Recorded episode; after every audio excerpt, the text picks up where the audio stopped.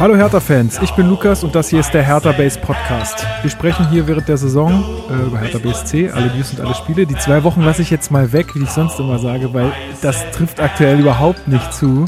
Ähm, Gerade ist ja äh, wieder Bundesliga-Zeit, auch während der Corona-Krise und ähm, ja, da durch die englischen Wochen treffen wir uns diesmal ein bisschen öfter und heute treffe ich mich wie immer eigentlich mit unserem Fanexperten Marc Schwitzky. Ich grüße dich. Hi, na, alles gut? Hi. Ja, alles gut. Es ist schönes Wetter draußen. Ich habe eigentlich, also ich muss ja mal sagen, hier, wir bringen ja große Opfer, ja. Draußen sind es irgendwie richtig. 25 Grad in der Sonne und alle schlürfen ihr leckeres Bierchen irgendwie.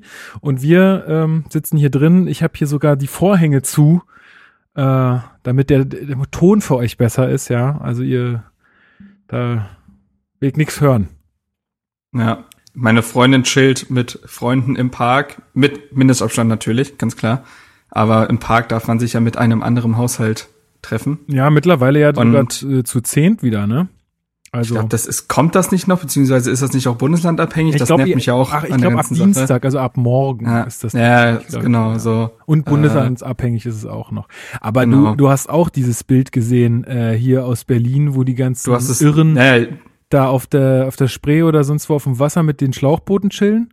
Ja, ja, ich hab's gesehen. Ey, ganz ähm, ehrlich, das ist, das, das ist so eine Ignoranz. Ist ja überall so. Gibt's doch gar nicht. Also, ich, ich habe gedacht, mir fallen die Augen aus dem Kopf.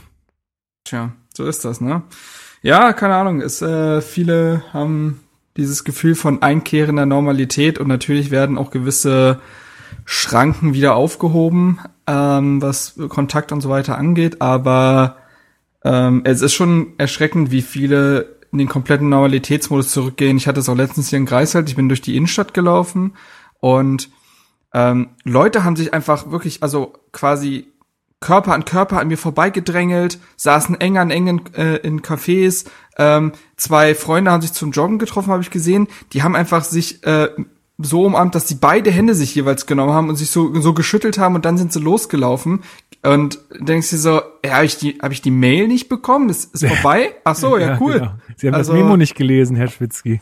Ja, nee, hat also, Bill Gates, äh, hat Bill Gates mich aus dem Verteiler genommen oder Es ist so. ja, es ist ja schon auch so, ich, tre ich treffe jetzt auch wieder Leute, ne? Und ich sehe auch wieder meine Familie so. Aber das ist halt auch alles dann irgendwie auf Mindestabstand oder nur mit einer Person oder wie, wie du jetzt mit einem Haushalt oder so, ne? Aber das, was die da auf der Spree gemacht haben, Alter, das waren tausende Menschen. Einfach, die sind völlig durchgedreht. Und ich finde, das ist halt auch so ein Ding, selbst, ja, meinetwegen, es ist, es sind gerade auch in Berlin nicht mehr so viele, ähm, zumindest äh, äh, festgestellte und getestete Fälle, gibt ja auch immer diese Dunkelziffer. Da ist es mhm. jetzt ist nicht mehr so schlimm, ja, das sehe ich auch und freue mich extrem darüber.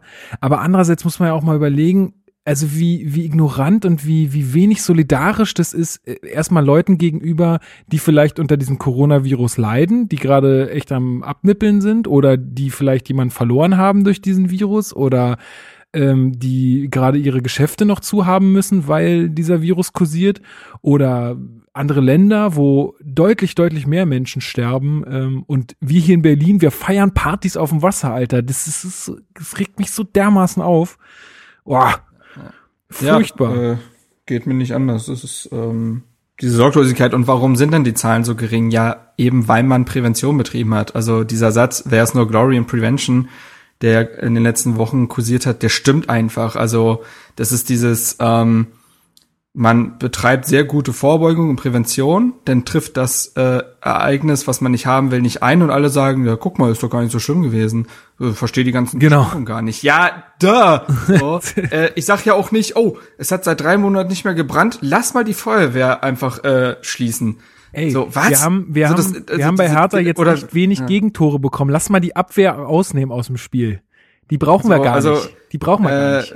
Hazel Brugger, eine fantastische äh, Comedian aus der Schweiz, die aber auch sehr, sehr viel in Deutschland bekannt ist, hatte diesen perfekten Tweet dazu auch irgendwie ähm, quasi, das ist wie, wenn ich äh, beim Geschlechtsverkehr irgendwie die ganze Zeit verhüte, Ach, hat genau. ja super geklappt, dann lasse ich jetzt mal das Kondom weg. Hä? Genau. So, weißt du, so. Genau. Also so, das ist die Logik gerade dahinter und äh, diese Ignoranz ist schon atemberaubend und natürlich ist es nicht zu wünschen, aber man, also diese zweite Welle, ne, man hätte sie auch durchaus verdient. Also Ja, es ist schon krass. Also man, man wünscht, man wünscht ja niemandem irgendwas Schlechtes. Nee, um aber Gottes Willen. Da denkt man halt man schon manchmal, ja ey, leiden will, aber, aber bitte, also da denkt man manchmal schon, oh, bitte lasst die einfach mal einen Fall in der Familie haben oder so, wo man sich so denkt, damit ihr es endlich mal rafft. Also mir geht es halt, also es ist halt so, es ist so unsolidarisch, weil überleg mal, ich habe den 18. Geburtstag meines kleinen Bruders verpasst, den 50. meines Vaters, also zwei. Durchaus wichtige Geburtstage. Ich war Ostern nicht zu Hause, Muttertag, es gab einen äh, Todesfall in der Familie, war ich nicht da, also ich werde zur Beerdigung hinfahren, aber all das habe ich quasi, da habe ich mich hinten angestellt, weil ich das, ne, so mhm. diese Mission quasi, die wir als äh, Nation und Gesellschaft und generell als Weltgesellschaft haben, ähm, unterstützen will. Und hör dann halt von Bekannten oder so, die munter irgendwie zwischen Greifswald und Berlin herumfahren, mal, weil sie da ihre Familie besuchen wollen, da Freunde, und dann fahren sie wieder hierher und du denkst dir so, ey, das kann doch nicht sein. Also ja. man ist so, also das ist nicht mal Neid, also weil es ist ja nicht so, dass äh, ähm, dass ich das nicht könnte oder so, aber diese dieses Unverständnis ist halt da und ähm, das nervt dann schon massiv. Also ja, ja total. aber Bitte. Um mal jetzt äh, auf den Fußball zu kommen. Ähm, ja, wir sind ein bisschen abgeschweift, aber, aber es gehört ja, aktuell dazu. Ja, absolut. Man und man kann ja jetzt auch gut die Brücke schlagen und zwar ähm, muss man ja wirklich sagen, dass jetzt diese vier Spieltage, die jetzt durch sind, also man hat nichts gehört von irgendwelchen Fällen, ne? die ähm, aufgeploppt sind. Also das, dieses Sicherheitskonzept scheint dann doch ähm, gut zu greifen, zumindest bis jetzt. Und da muss ich sagen, da bin ich auch froh, dass ich mich geirrt habe. Also ich habe ja nicht damit gerechnet, dass das alles so klappt. Ähm, klar hat es immer noch, also die, die Struktur von diesem Konzept ist immer noch ein bisschen lückenhaft, aber äh, trotzdem freue ich mich extrem, dass es jetzt so gut über die Bühne gegangen ist und dass bis jetzt zumindest kein Spieler irgendwie positiv getestet wurde oder irgendeine Mannschaft wieder in Quarantäne musste, dass irgendwelche Komplikationen gab. Also vielleicht, ja. keine Ahnung, vielleicht weiß man auch nicht alles, aber also ich denke, in dem Fall würde das schon ans Tageslicht kommen. Und da freue ich mich e-, extrem und ähm, ja, also da kann man nur sagen, Gott sei Dank äh, habe ich mich, haben wir uns da auch gehört, weil wir ja auch gesagt haben, wir gehen davon aus, dass das recht schnell wieder vorbei ist. Aber das ja, völlig in Ordnung. hatten wir, zumindest waren wir sehr skeptisch und das fand, ist aber auch erlaubt gewesen, weil das auf wackeligen Beinen steht und äh, gewisse Kritikpunkte bleiben ja dieselben. Also erstmal, wie das äh, verargumentiert wurde, dieser Start. Genau. Ähm, wobei sie davon wieder, glaube ich, so ein Stück weit abgerückt sind von diesem, wir machen es für die Fans. Irgendwann hat schon dieses Narrativ, äh, ähm, ist dieses Narrativ eingekehrt, dass es halt eben darum geht, äh, den Betrieb zu sichern und dadurch auch Vereine vor der In Insolvenz zu äh, retten. Mhm. Ähm, was ja auch Fakt ist so, äh, kannst du nicht wegargumentieren. Und äh, die Kritik bleibt natürlich was äh, Wettbewerb angeht. Also wir sehen es in der zweiten Liga mit Dynamo Dresden, die Tabellenletzter sind, die wirklich, wirklich punkten müssten und die äh, ja deutlich später reingestartet sind, weil sie ja nochmal in die Quarantäne mussten und die müssen jetzt in, glaube 25 Tagen acht Spiele machen oder so. Oh, scheiße. Ja. So, stell dir das mal als Zweitligist vor, der, dem du ja nicht mal sagen kannst, ja, so eine englische Woche. Die haben jetzt nur noch, also die haben jetzt durchgehend englische Wochen, so. Ähm, haben weniger Spiele, wodurch dieser Abstand ja auch ein psychologisch schon da ist. Also, ähm, weißt du, du weißt schon, ja, wir haben noch Spiele, die wir nachholen müssen, aber dieser Punkteabstand, den siehst du trotzdem auf der Tabelle. Weißt du, was ich meine? Das ja, macht, ja, glaube ich, auch was mit dem Kopf.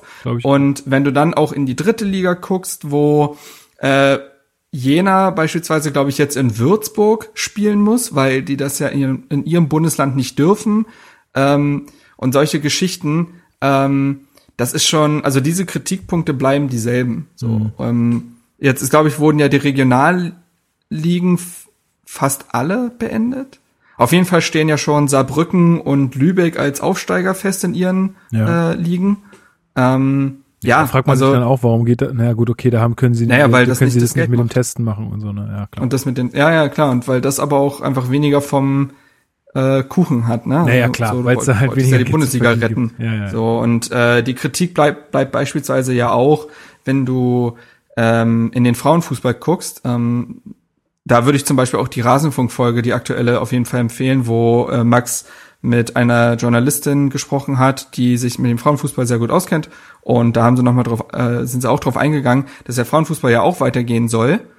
Aber die Spieler dort ja, ähm, oder die, die Spieler, mh, hm, genau, die Spielerinnen, ähm, die sind ja Teil, also ganz viele sind ja keine Vollprofis. Das heißt, die haben noch einen Job äh, neben dem Fußball, auch Trainer. Und die sollen sich jetzt eine Woche frei nehmen, um in Quarantäne zu gehen zu können, um dann am Spielbetrieb teilnehmen zu können. Wie soll das gehen? Ja, da sind Polizisten und Polizistinnen dabei, Lehrer und Lehrerinnen und so weiter.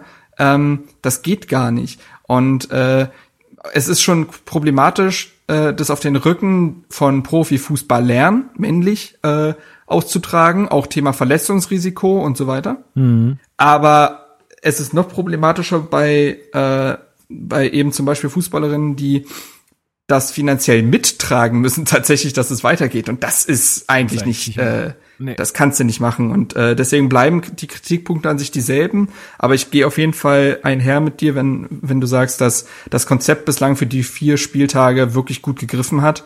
Ähm, ja, und, und ich sag mal so, auch man schon sagen. aus Sicht äh, von Hertha BSC sind ja Geisterspiele eine Riesensache. Also ich finde, wir sollten ab jetzt nur noch Geisterspiele austragen. Ich, da ich, hätte ich, ich hab gesagt, ich bin da Fan. Da hätte ich, Fan. ich bin auch Riesenfan. ich hätte mal eine Frage an dich. Und zwar, du darfst dich entscheiden, mhm. ja? Entweder oh. Hertha ähm, wird in den nächsten drei Jahren Meister, aber wir haben nie oh, Zuschauer so im Stadion. Ich, oh, oder oh, Mann wir haben bald wieder Zuschauer im Stadion und in den nächsten äh, zehn Jahren spielen wir nicht europäisch. Für was würdest du dich entscheiden? Wir spielen nicht europäisch für wie lange? Zehn Jahre. Ach komm, das ist jetzt aber auch. Äh, ich glaube, dass die Akzeptanz gerade auch dadurch ist, dass alle wissen, dass man das jetzt nur noch für ein paar Spieltage durchhalten muss. Mhm. Ähm, ich glaube, das funktioniert nicht über eine gesamte Saison. Also würde es logischerweise, wenn es so kommen müsste, dass man sagt, ey, wir können auch in der nächsten Saison es einfach nicht verantworten, Zuschauer entscheiden zu lassen. Aber davon gehe ich jetzt mal nicht aus. Ähm, zumindest könnte, wird ja auch irgendwie überlegt, dass der FC Bayern überlegt, glaube ich, es irgendwie durchzubekommen, dass man zumindest 11.000 Zuschauer in seine 70.000er Arena reinlassen kann mit, mit Mindestabstand und so. Ähm, ich glaube, solche Konzepte wird es schon geben, dass zumindest ein paar Leute ins Stadion können, wie auch immer das Nur die VIP-Lounge besitzen. So, genau. ähm, so und ähm, zehn Jahre mit Zuschauer ohne Europa. Also das, das Ding Frage ist, ist, ja, stellst du, stellst du ja, ja, die Zuschauer über den Erfolg, Erfolg mm, genau, mm. über die Zuschauer. Ah, ey, die Frage die, die, ist schon echt, okay, pass auf, beantworte du die doch erstmal. ja. Komm, wenn Ey, du die Frage stellst. Keine Ahnung, ich, ähm, oh, boah, also ich glaube, boah, es ist einfach, nee, ich will das gar nicht beantworten. Siehst du, ja, aber mir die Frage stellen, du Penner. Schön. Ähm, ja, zum, also das Ding ist, ja, hm, das Ding bei Hertha ist ja auch, Europa ist ja auch einfach generell so, ja, ich könnte quasi ohne europäische Spiele vielleicht leben, aber Hertha will ja auch in den nächsten Jahren einen gewissen Erfolg haben, ne? Und ja, ja. Ähm, das, ja, boah, keine Ahnung. Also äh, da kann sich, ja jeder mal, kann sich ja jeder mal Gedanken machen und ihr könnt ja mal in die Comments schreiben, was ihr äh, nehmen würdet. Was weniger also, beschissen entweder, ist. Also. Entweder Hertha wird in den nächsten drei Jahren Meister oder in drei Jahren, aber wir haben nie wieder Zuschauer im Stadion, beziehungsweise für oder bis dahin keine Zuschauer im Stadion. Oder wir haben jetzt bald wieder Zuschauer im Stadion und wir spielen die nächsten zehn Jahre, aber deswegen nicht europäisch. Könnt ihr euch aussuchen, könnt ihr ja mal äh, in die Kommentare schreiben und vielleicht mal argumentieren, warum und wieso und weshalb. Würde mich interessieren, weil ich könnte mich, glaube ich, nicht entscheiden, weil auf der einen Seite will ich natürlich, dass Hertha irgendwie maximalen Erfolg hat und wenn die mal Meister werden würden, ich würde durchdrehen. Ähm, Andererseits will ich natürlich auch wieder ins Stadion gehen und möchte halt auch wieder Spiele sehen im Fernsehen, wo nicht nur aus irgendwelchen Dosen äh, Fangesänge kommen, sondern äh, auch wieder diese Interaktion äh, mit den Fans haben.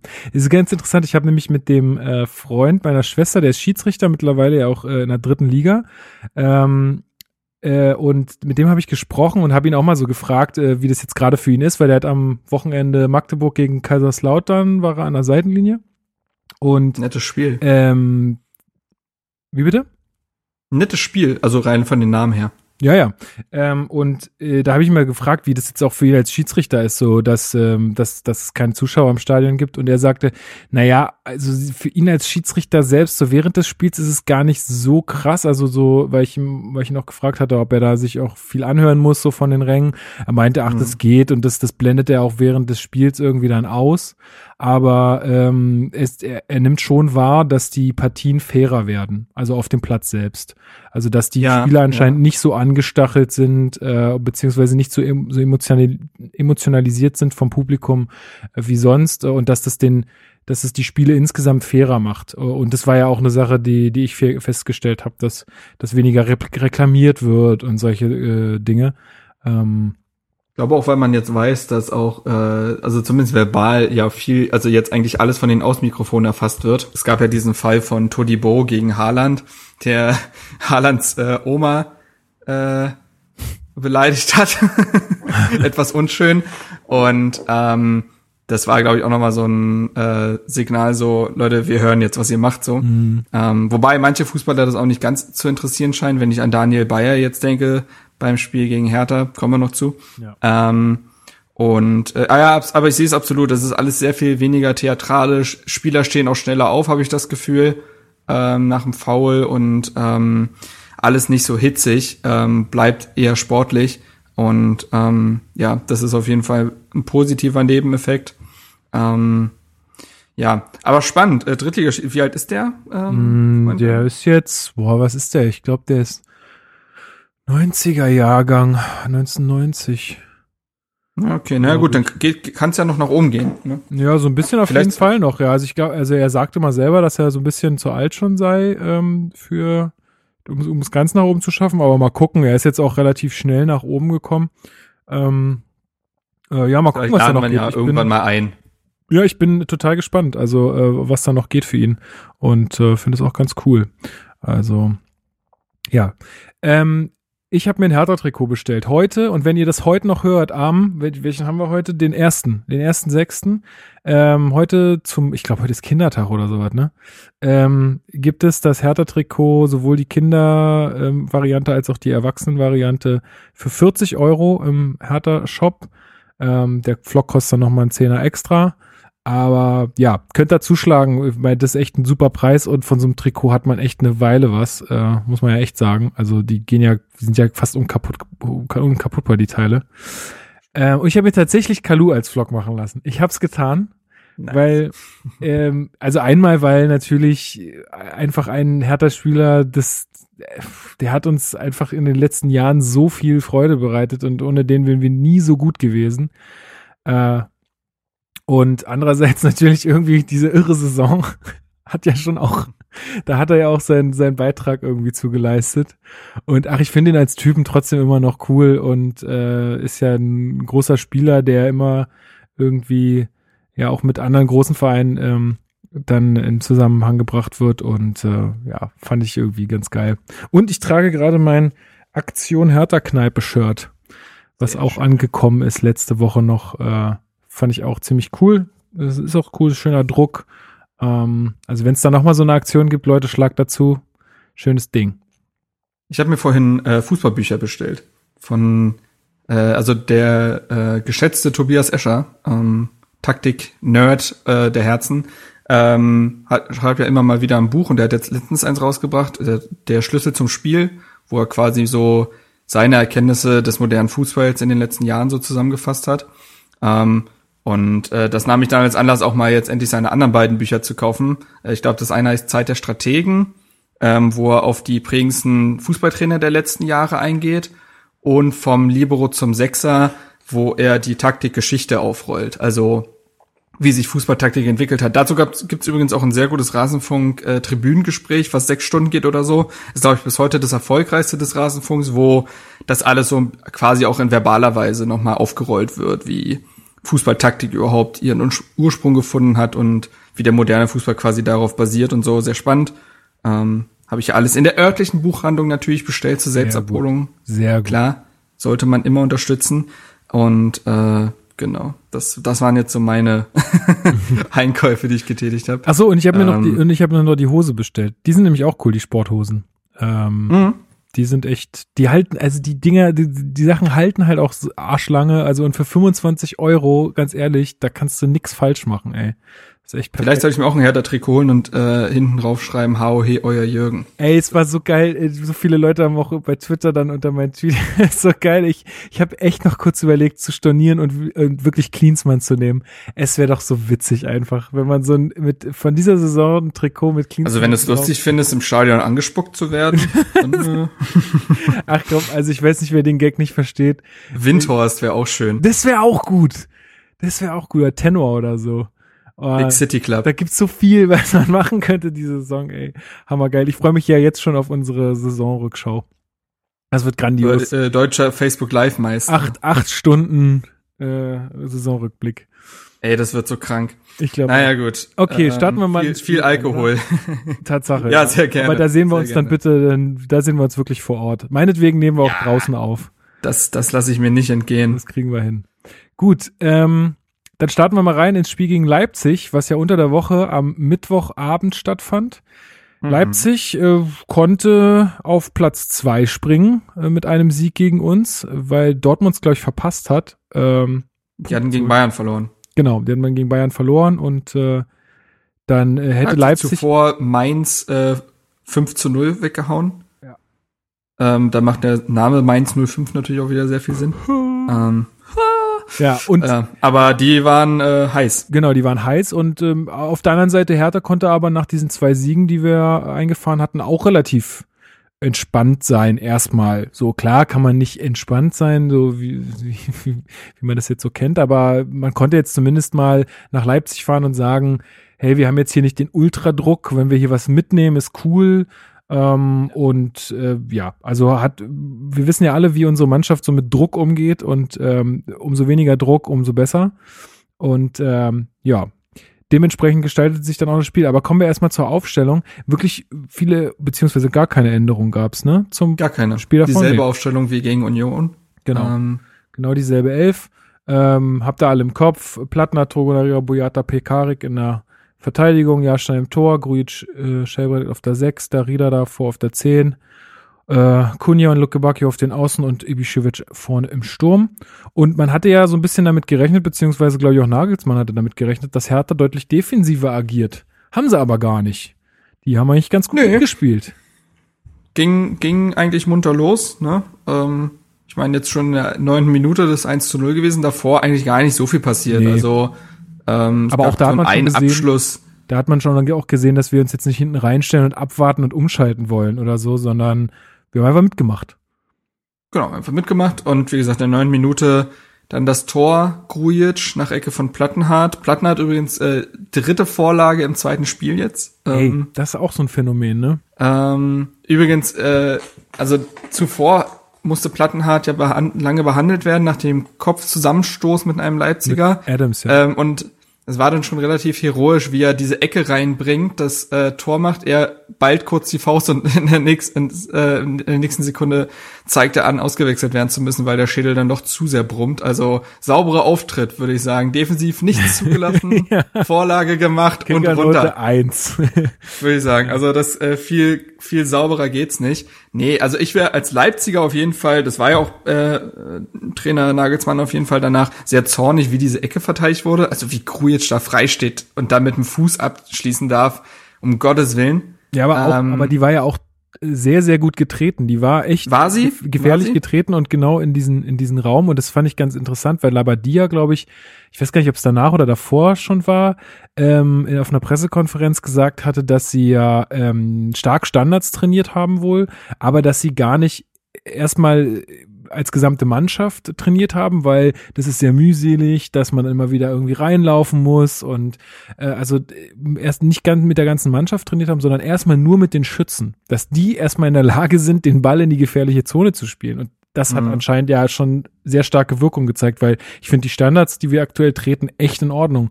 Und ich weiß noch, meine, wie wir vor ein paar Union Wochen hat man saßen. auch ein gegen Union hat man auch ein äh, Standardtor gemacht, das Ja. äh, von Boyata. Genau, und ich weiß noch, wie wir hier vor ein paar Wochen saßen und uns einfach die Haare gerauft haben, weil wir gesagt haben, wie kann das sein, dass wir einfach keine Ecke irgendwie gefährlich in den Strafraum bringen?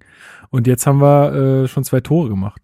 Also, das, das da, da. Plattner man ist ja nicht der Einzige, der Ecken treten kann. Also Genau. Darida macht das auch ordentlich zum Beispiel. Ähm, ja, nee, genau. Und dann macht halt Grujic das 1 zu 0. Ähm, und ähm, dann äh, ja, und dann wurde es einfach so ein Stück weit das Spiel, was man ja auch erwartet hat. Also äh, klar, Hertha hat mitgespielt, aber Hertha hat schon insgesamt auf Konter gesetzt äh, über Luke Bakio und Kunja. Also man hat Leipzig auf jeden Fall sehr gut vom eigenen Tor weggehalten.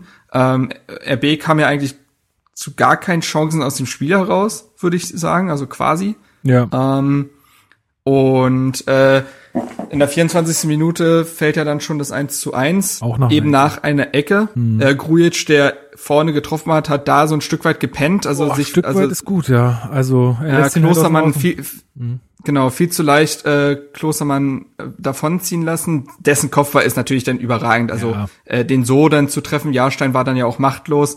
Äh, das geht auch nicht immer gut, glaube ich, weil der schon sehr schwer zu nehmen war. Aber trotzdem verliert Grujic ihn da halt ähm, als sein Mann.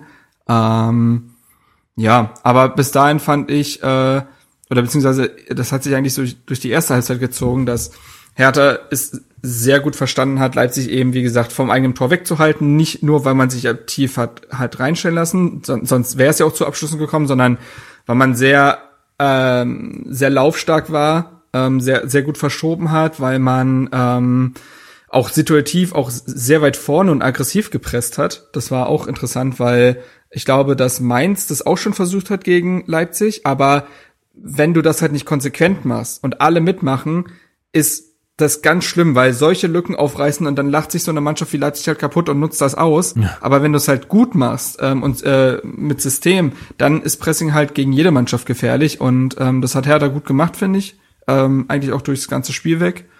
Und ähm, Leipzig wurde nach dem Tor, finde ich, ein bisschen druckvoller. Also das Spiel fand schon eher in der Hälfte von Hertha statt. Mhm, aber wir hatten auch Aber noch es eine kam ganz eben gute zu- Chance. Ähm, von Vedat. Ja, das äh, genau, Genau. stimmt. Also das war noch in der ersten der- Halbzeit, der Ball kommt von rechts Ja, ja. rein. Ich glaube, ich weiß gar nicht, wer es war, äh, der die Flanke Na, es war so, dass Pekarik äh, lang geschlagen hat. Äh, dann hat Kunja auf Luke Bakio gespielt, der von rechts halt dann in die Mitte zieht, äh, spielt auf Ibišević und der verzieht dann deutlich. Und man hat ja auch in der äh, Wiederholung gesehen, dass er wahrscheinlich für Darida hätte durchlassen sollen, Mhm. Ja, der er hinter ihm angelaufen keinen kam. Ja. Nee, klar. Ähm, und so ein Stürmer wie Ibišević, der nimmt den Ball, klar. Besonders nachdem er ja eigentlich in einer recht guten Form ist. Ähm, und ja, ich fand, Hertha hat's äh, gegen den Ball sehr, sehr gut gemacht. Ähm, sehr kompakt und konzentriert verteidigt, Zentrum gut geschlossen. Ähm, fand die Innenverteidigung einmal mehr hervorragend. Ähm, zu der kommen wir sicherlich noch ein paar Mal, weil die beiden da gerade im Abwehrzentrum wirklich, pff, da ist an denen es kein Vorbeikommen, sowohl was Gegenspieler betrifft als auch Konkurrenz innerhalb äh, der Mannschaft. Ja, tatsächlich. Ähm, und ähm, ja, wie gesagt, in der 41. hättest du vielleicht sogar mehr draus machen können, wenn Hertha das halt klüger ausspielt, aber so war das eine Halbzeit, wo man einfach gut mitgehalten hat. Das war nicht das allerbeste Spiel, so. Ähm, ich glaube, also für einen neutralen Zuschauer sage ich jetzt, aber Hertha hat eigentlich alles gut gemacht und hat sehr in sich geruht und das ist so krass, finde ich, dass diese Mannschaft mittlerweile so sicher ist. Das fand ich in der ersten Halbzeit so besonders, dass Mhm. man sich von so einem Top-Gegner und so einem Gegner, der ja auch davon lebt, die, dich hoch anzulaufen, überhaupt nicht aus dem Konzept bringen lässt, sondern einfach deinen Stiefel runterspielst. Und das fand ich war so das, was mich in der ersten Halbzeit so am meisten beeindruckt hat. Ja, das, äh, da gehe ich komplett mit. Und in der zweiten Halbzeit, ähm, also ich weiß gar nicht, was so bis zur 63. Minute war, irgendwas erwähnenswertes. Nö. Also Hertha kam recht mutig aus der Kabine, fand ich. Partie war dann ein bisschen mehr auf Augenhöhe, finde ich. Also ich, man stand auch höher. Ähm, ja, und hat sich an spielerischen Lösungen versucht, aber es gab jetzt keine konkrete Szene, Ja, sondern genau. ähm, Und dann muss äh, halt Hals, Halstenberg mit Gelb-Rot vom Platz, der Kunja zum zweiten Mal fault und dafür die zweite gelbe Karte sieht. Äh, auch absolut berechtigt, muss man sagen. Kann man auf jeden Fall geben. Äh, und dann äh, wusste denkt auch man, selber. Ich glaube, er hat gar nicht diskutiert. Nee, hat er Also, auch nicht. Es war tatsächlich sein erster Platzverweis in der Bundesliga. Ist auch, ja. auch krass. Und ähm, ja, dann hätte man ja, dann hatte man schon das Gefühl, hey, vielleicht geht ja hier doch mehr als nur ein Unentschieden. Aber in der 68. Minute sollten diese Träume so ein bisschen begraben werden, zumindest für kurze Zeit. Denn äh, nach Ballverlust Kunja, ähm, ja, legt sich Jahrstein den Ball eigentlich selbst rein. Nach einem Schuss Ja. von Schick, der so von der Strafraumgrenze abzieht. Und eigentlich hat Jahrstein den Ball, aber aus irgendeiner blöden Bewegung, die er macht, dotzt, Mhm. dotzt der Ball nochmal, glaube ich, von seiner Brust weg. Er will nochmal nachfassen und haut, also, und dann kullert der Ball ins Ganz- Tor, Alter. Ganz ulkige Szene, die einem, glaube ich, nur super. einmal in der Form passiert. ja. Ähm, und ja. Treffer zum unglücklichsten Zeitpunkt, ne? Weil Hertha gerade durch diese Überzahl hätte Oberwasser bekommen können. Ähm, und ja, Jahrstein patzt natürlich unglaublich in der Szene, aber äh, mir wurde dann infolgedessen zu wenig über das extrem passive Abwehrverhalten geredet, weil Hertha da hat auch Leipzig einfach gewähren lassen. Also die haben sich da vor dem 16er äh, munter den Ball zukombiniert und Schick kam auch sehr frei zum Schuss. Das hat, ich, das hat mich irritiert. Also, weil, sagen wir mal, Schick trifft den einfach perfekt und macht ihn rein und Jahrstein ist ohne Chance, dann würden, hätten alle über die Abwehr geredet. Ne? Tatsache, ne? ja. ähm, weil da einfach viel zu viel Platz gelassen wurde. Und also das ist der Mannschaft auch, glaube ich, nur einmal so passiert, nämlich in genau in der Szene. Ansonsten hat man eben sehr kompakt und aggressiv und enger Mann verteidigt, aber in der Szene, finde ich, haben sie im Kollektiv eigentlich gepennt. So. Ja. Und ähm, ja, was dann wieder beeindruckend ist, ist, dass Hertha sich davon eben nicht hat aus dem Konzept bringen lassen, ne? Von diesem Gegentreffer. Naja, und, und, äh, und halt Kunja auf dem Platz steht, der halt ähm, dann auch den Elfer rausholt in der 80. Also der auch wieder, der auch einfach keinen, keinen, ja, keine Angst hat, da auch mal in die 1 zu 1 Duelle zu gehen. Und eigentlich, er provo provoziert es ja schon so ein bisschen, ne? Also er geht dann irgendwie in den Strafraum rein und dann wird das Bein reingestellt. Das nimmt er natürlich auch komplett dankend an. Also es ist ein ganz natürlich klares Foul. Ein amateurhafter Fehler da komplett. vom äh, Leipziger Lookman, der den da einfach wirklich einfach das Bein stehen lässt. Das darfst du halt nicht machen auf dem Niveau. Ähm, ja, Kunja finde ich in der ersten Halbzeit quasi nicht zu sehen. In der zweiten wurde er immer besser, finde ich. Also hat immer mehr gewirbelt, immer mehr Aktionen gefahren, eben auch, also zum einen die gelb-rote Karte provoziert von Halzenberg ähm, durch ein Dribbling, jetzt den Elfmeter provoziert durch ein Dribbling, ähm, auch ein paar mehr Abschlüsse gehabt. Also Kunja wurde im zweiten Durchgang deutlich besser. Ähm, und ich fand, stand auch so ein bisschen stellvertretend dafür, dass Hertha eben nach dem Rückstand weiter mutig gespielt hat. Also die haben sich quasi nicht schütteln müssen, und weiter nach vorne gespielt, ohne kopflos zu sein, weil du kannst dann ja trotzdem auch gegen zehn Leipziger in irgendeinen verheerenden Konter rennen. Aber das ist auch nicht passiert. Und äh, ja, dann macht Piontek halt den verdienten Ausgleich, ne? Also ganz cool beim Elfmeter. Ja, ich würde auch sagen, Und dass das äh, verdient war, weil ich sag mal, als als Hertha in Leipzig äh, so ein Spiel abzuliefern, äh, vor allen Dingen dann auch so nach so einem blöden Gegentor, ähm, wo der Torhüter eigentlich den Ball schon hat, finde ich, wenn man da nochmal zurückkommt und auch, ja, so ein, also wenn Leipzig dann auch so einen blöden Elfmeter ver, verursacht, dann hast du das schon mehr als verdient, damit eine Punkt nach Hause zu gehen. Und wenn man mal ganz ehrlich ist, so wenn jetzt dieses Ding mit Jahrstein nicht passiert wäre und so, da wäre ja eigentlich auch noch mehr drin gewesen irgendwie. Also das, das ist jetzt nicht so, dass ich. Das war es ja sogar nach dem so. 2 zu 2 noch. Genau. Also hat ja dann sogar noch voll auf Sieg gespielt. Ja. Ähm, gab dann noch einen relativ gefährlichen Abschluss von Kunja, glaube ich, genau. äh, mhm. außerhalb des 16ers. Am Ende war es dann halt ein 2 zu 2. Ähm, ärgerlich, weil man eben direkt, nachdem man in Überzahl geraten ist, äh, diesen Treffer kassiert. Aber so ist ja Fußball. Du kannst es ja eben nicht. Ähm, das fand ich war eigentlich das das Positive an dem Spiel ist, dass du konntest also du konntest quasi sagen, dass Hertha in den letzten beiden Spielen zuvor glückliche Spielverläufe hatte. Sage ich jetzt einfach mal. Verdient, aber es ist halt äh, zugunsten von Hertha gelaufen. Wie Hoffenheim äh, den Treffer nicht macht zum 1 zu 0, wie Union äh, nach diesem ersten Gegentreffer nochmal komplett pennt und dann den Doppelschlag ermöglicht.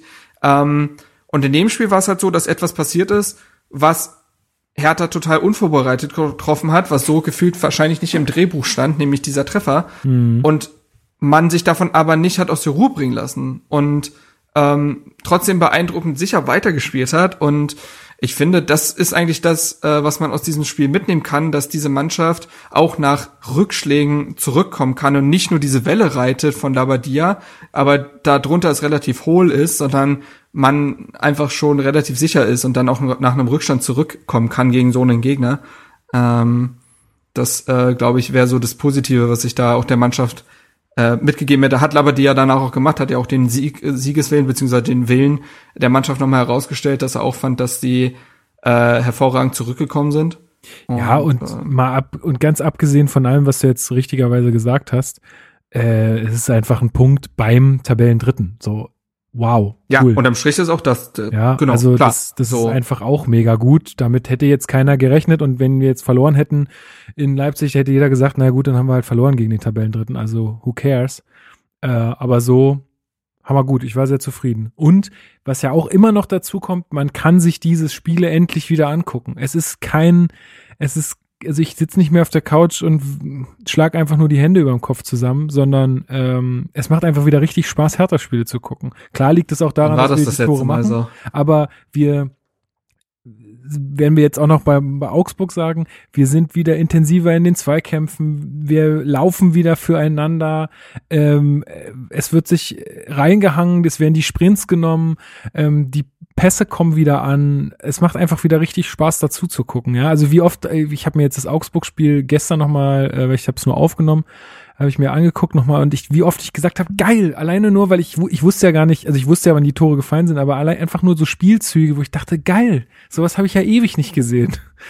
Also das macht einfach wieder Spaß und das, ähm, das ist auch das, was zählt am Ende. Ich meine, dieses Wieder, äh, da ist die Frage, äh, wann man das letzte Mal solche Spiele gesehen hat, weil selbst unter Paul Dardai hat man solche Spiele eigentlich nicht gesehen. Richtig, also, aber da haben wir wenigstens noch mal, also zum, jetzt im Vergleich zu zu vor ein paar Wochen haben wir wenigstens äh, auch konstant gepunktet. Wenn auch nicht schön, aber wir haben gepunktet, was ja dann auch ja. irgendwie Spaß ja. macht. Und der Kader war natürlich noch ein anderer, das muss man ein paar da immer zugute halten, dass er eben nicht diesen Kader zur Verfügung hatte. Aber ähm, dennoch äh, ist das, glaube ich, der beste Fußball, den man, boah, ich, ich will mich nicht zu weit aus dem Fenster lehnen, aber wenn man die Zweitliga-Zeiten mal wegnimmt, ich finde selbst unter Lucien Favre diese tolle Saison, die man gespielt hat, war fußballerisch jetzt teilweise gar nicht so geil. Da waren ja auch sehr viele knappe Siege dabei und äh, viel gearbeitet und viel defensiv kompakt gestanden und so. Weiß ich nicht, wann hat es das letzte Mal so einen Spaß gemacht unter Falco Götz? Also ist auch schon ja, her. also jetzt so rein rein fußballerisch würde ich sagen, ist äh, Gab's kommt da, da wenig ran. Da gab's mich schon. Ich bin mit dem Falco Götz Fußball quasi eingestiegen. Ah ja, weiß schon. Ja, ja, ja. Okay. Äh, so, und dementsprechend, ähm, nee, noch ein paar äh, Eindrücke vielleicht zum mhm. Spiel. Ich fand es wieder interessant, äh, dass Ibišević gefühlt als verkappter Zehner agiert hat. Also hat sich sehr oft tief fallen lassen, Bälle festgemacht, verteilt und Kunja und Luke Bakio werden, wurden dann halt immer steil geschickt. Ähm, ich fand, Hertha ist sehr gut mit dem Pressing von Leipzig umgegangen, ähm, hat trotzdem immer versucht, Fußball zu spielen, spielerische Lösungen zu finden. Ähm, Grujic und Schellbrett, ähm, Schellbrett, den wir auch noch gegen Augsburg loben müssen, erneut extrem wichtig für die Arbeit gegen den Ball gewesen, aber auch um dieses Gegenpressing von Leipzig auszuhebeln, weil sie sehr ballsicher waren und passsicher.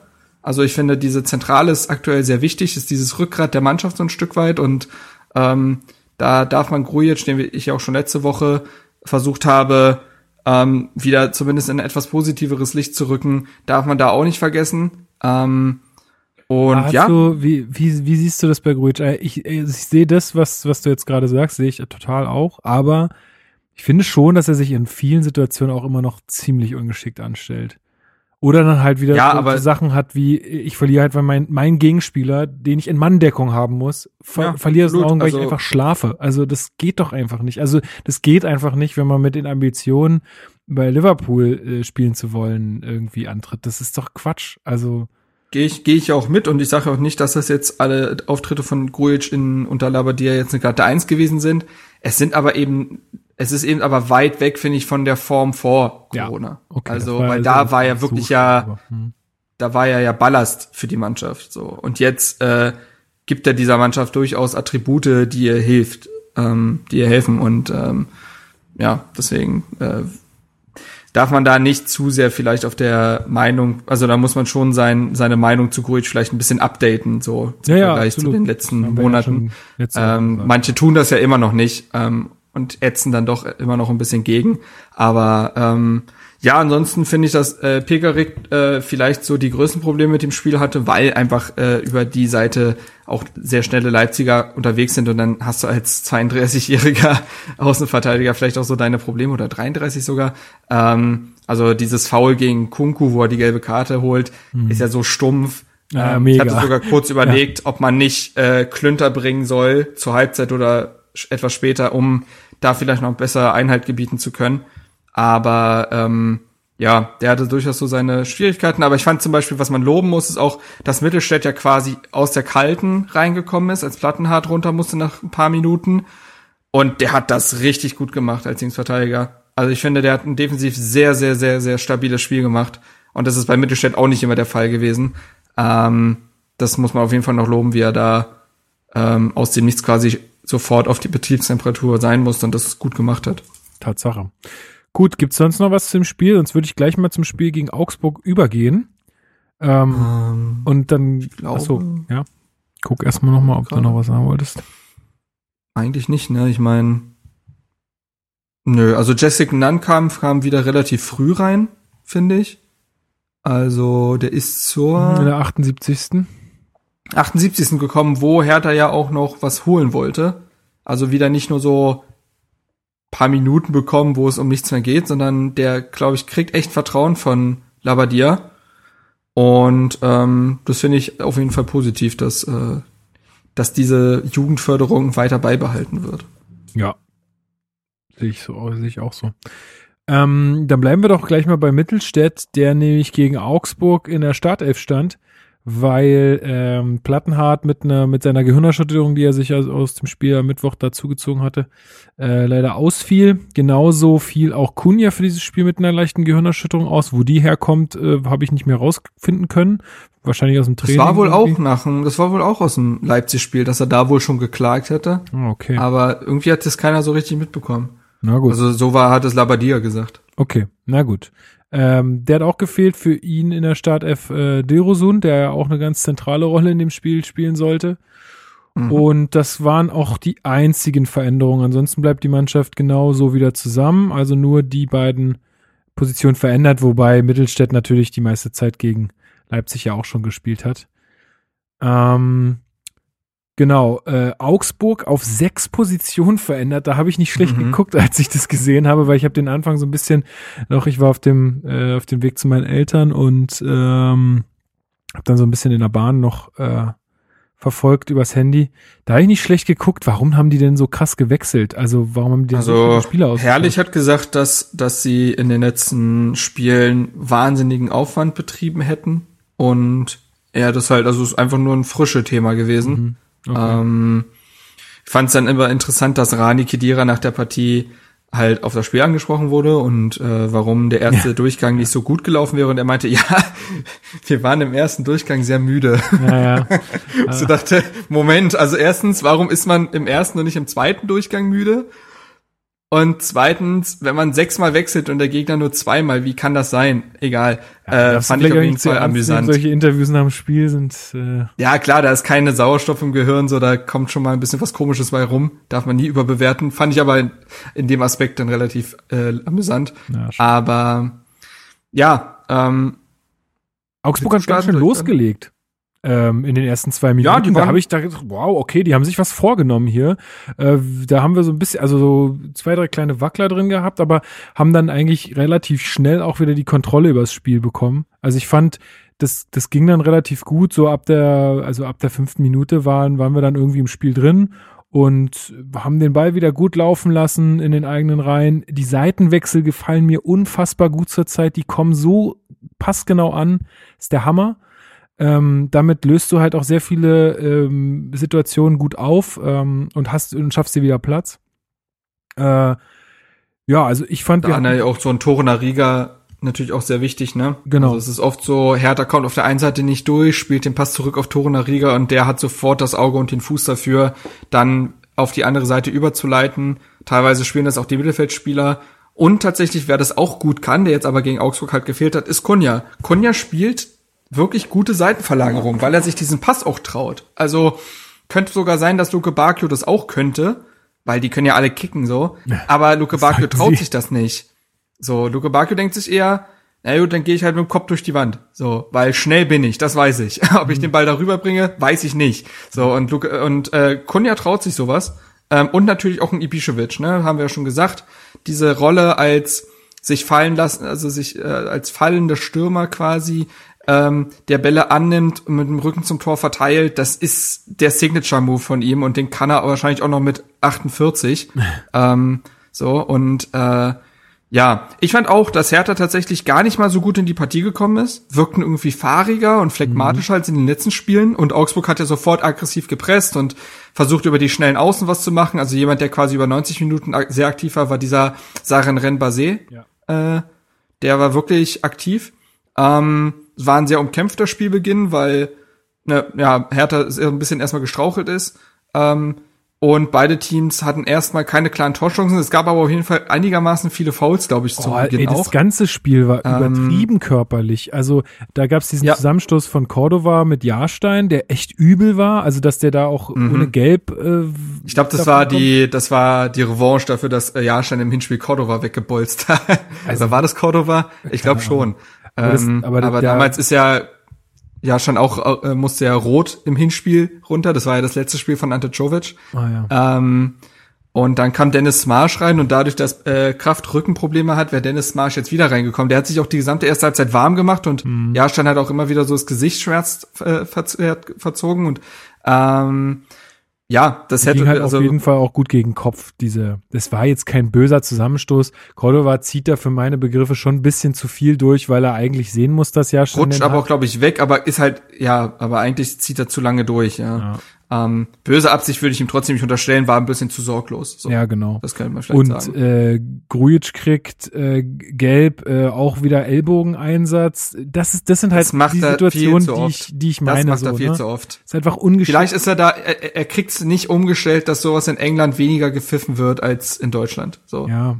Ähm, ja, allgemein es- fand ich, fand ich sehr körperlich und auch viel gegen, also viel mit Kopf. Also es war ja dann noch zwei, drei andere Situationen, wo die Leute mit dem Köpfen gegeneinander gestoßen sind und so. Also irgendwie gerade ist es so, äh, finde ich nicht so schön insgesamt, dass, Ja, äh, ja, ja, dass das es da so gegen Also- die Köpfe geht. ähm, genau, Kedira hat äh, ja war kam gegen Dilrosun nach neun Minuten zu spät, hat da seine gelbe Karte abgeholt. Ne? Ähm, also das gab schon echt einige Szenen, ähm, aber Hertha kam dann besser rein, ähm, hat sich dann glaube ich so über ein paar Passstaffetten ein bisschen Sicherheit geholt Genau. und in der 23. Minute geht man dann ja in Führung. Ey, Ähm, Wahnsinn. ja, also das nennt man äh, Chance bekommen, Chance genutzt, ne? Ähm, Alter. äh, und wie? aus Sicht von Dilrosun. Also, ähm, es war ja so, dass äh, Hertha wieder über die Seite kommt, äh, Flanke wird abgefangen und Pekarik traut sich wieder zu schießen. Übrigens ähnliche Szene wie gegen Hoffenheim, wo Pekarik sich ja auch getraut hat zu schießen. Genau. Und da war es ja ein Eigentor von Akpohuma und in dem Spiel war es jetzt halt so, dass Luke Barke den noch abfälscht, Lute den richtig gut hält. Lute übrigens sowieso bester Augsburger wahrscheinlich in der Partie.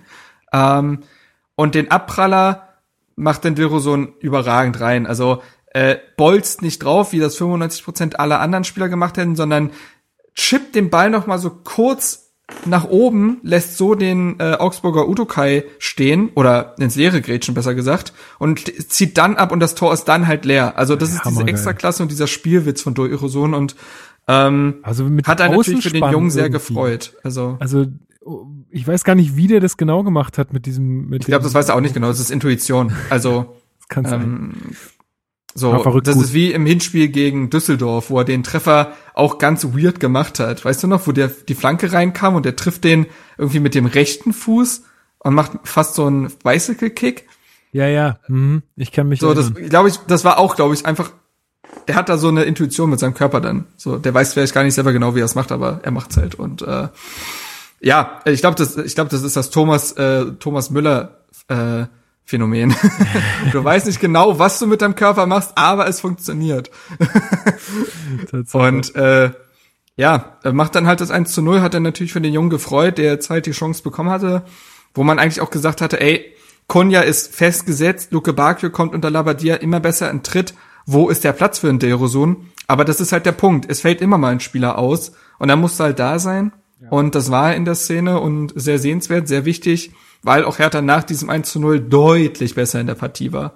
ja. Also, Gab dann äh, noch ein paar starke Szenen. Ähm, da können ich wir hab's mir vielleicht aufgeschrieben, fünf Chancen hat Hertha da in, im Anschluss gehabt, die ungenutzt blieben. Ja, da Ibišević muss man- drei, Mal, und dann, ja, eben. Und da müssen wir mal kurz über Ibišević reden. Das wollte ich nämlich mal kurz machen. Also ist der Mann wieder am Formloch. Nee, nein, so weit Mach will ich jetzt nicht gehen. auf. So weit will ich nicht gehen. Aber das ist natürlich jetzt schon wieder so, ey, da waren ein paar Dinge dabei, wo ich dachte, pff, da kann man vielleicht ein bisschen platzierter aufs Tor bringen.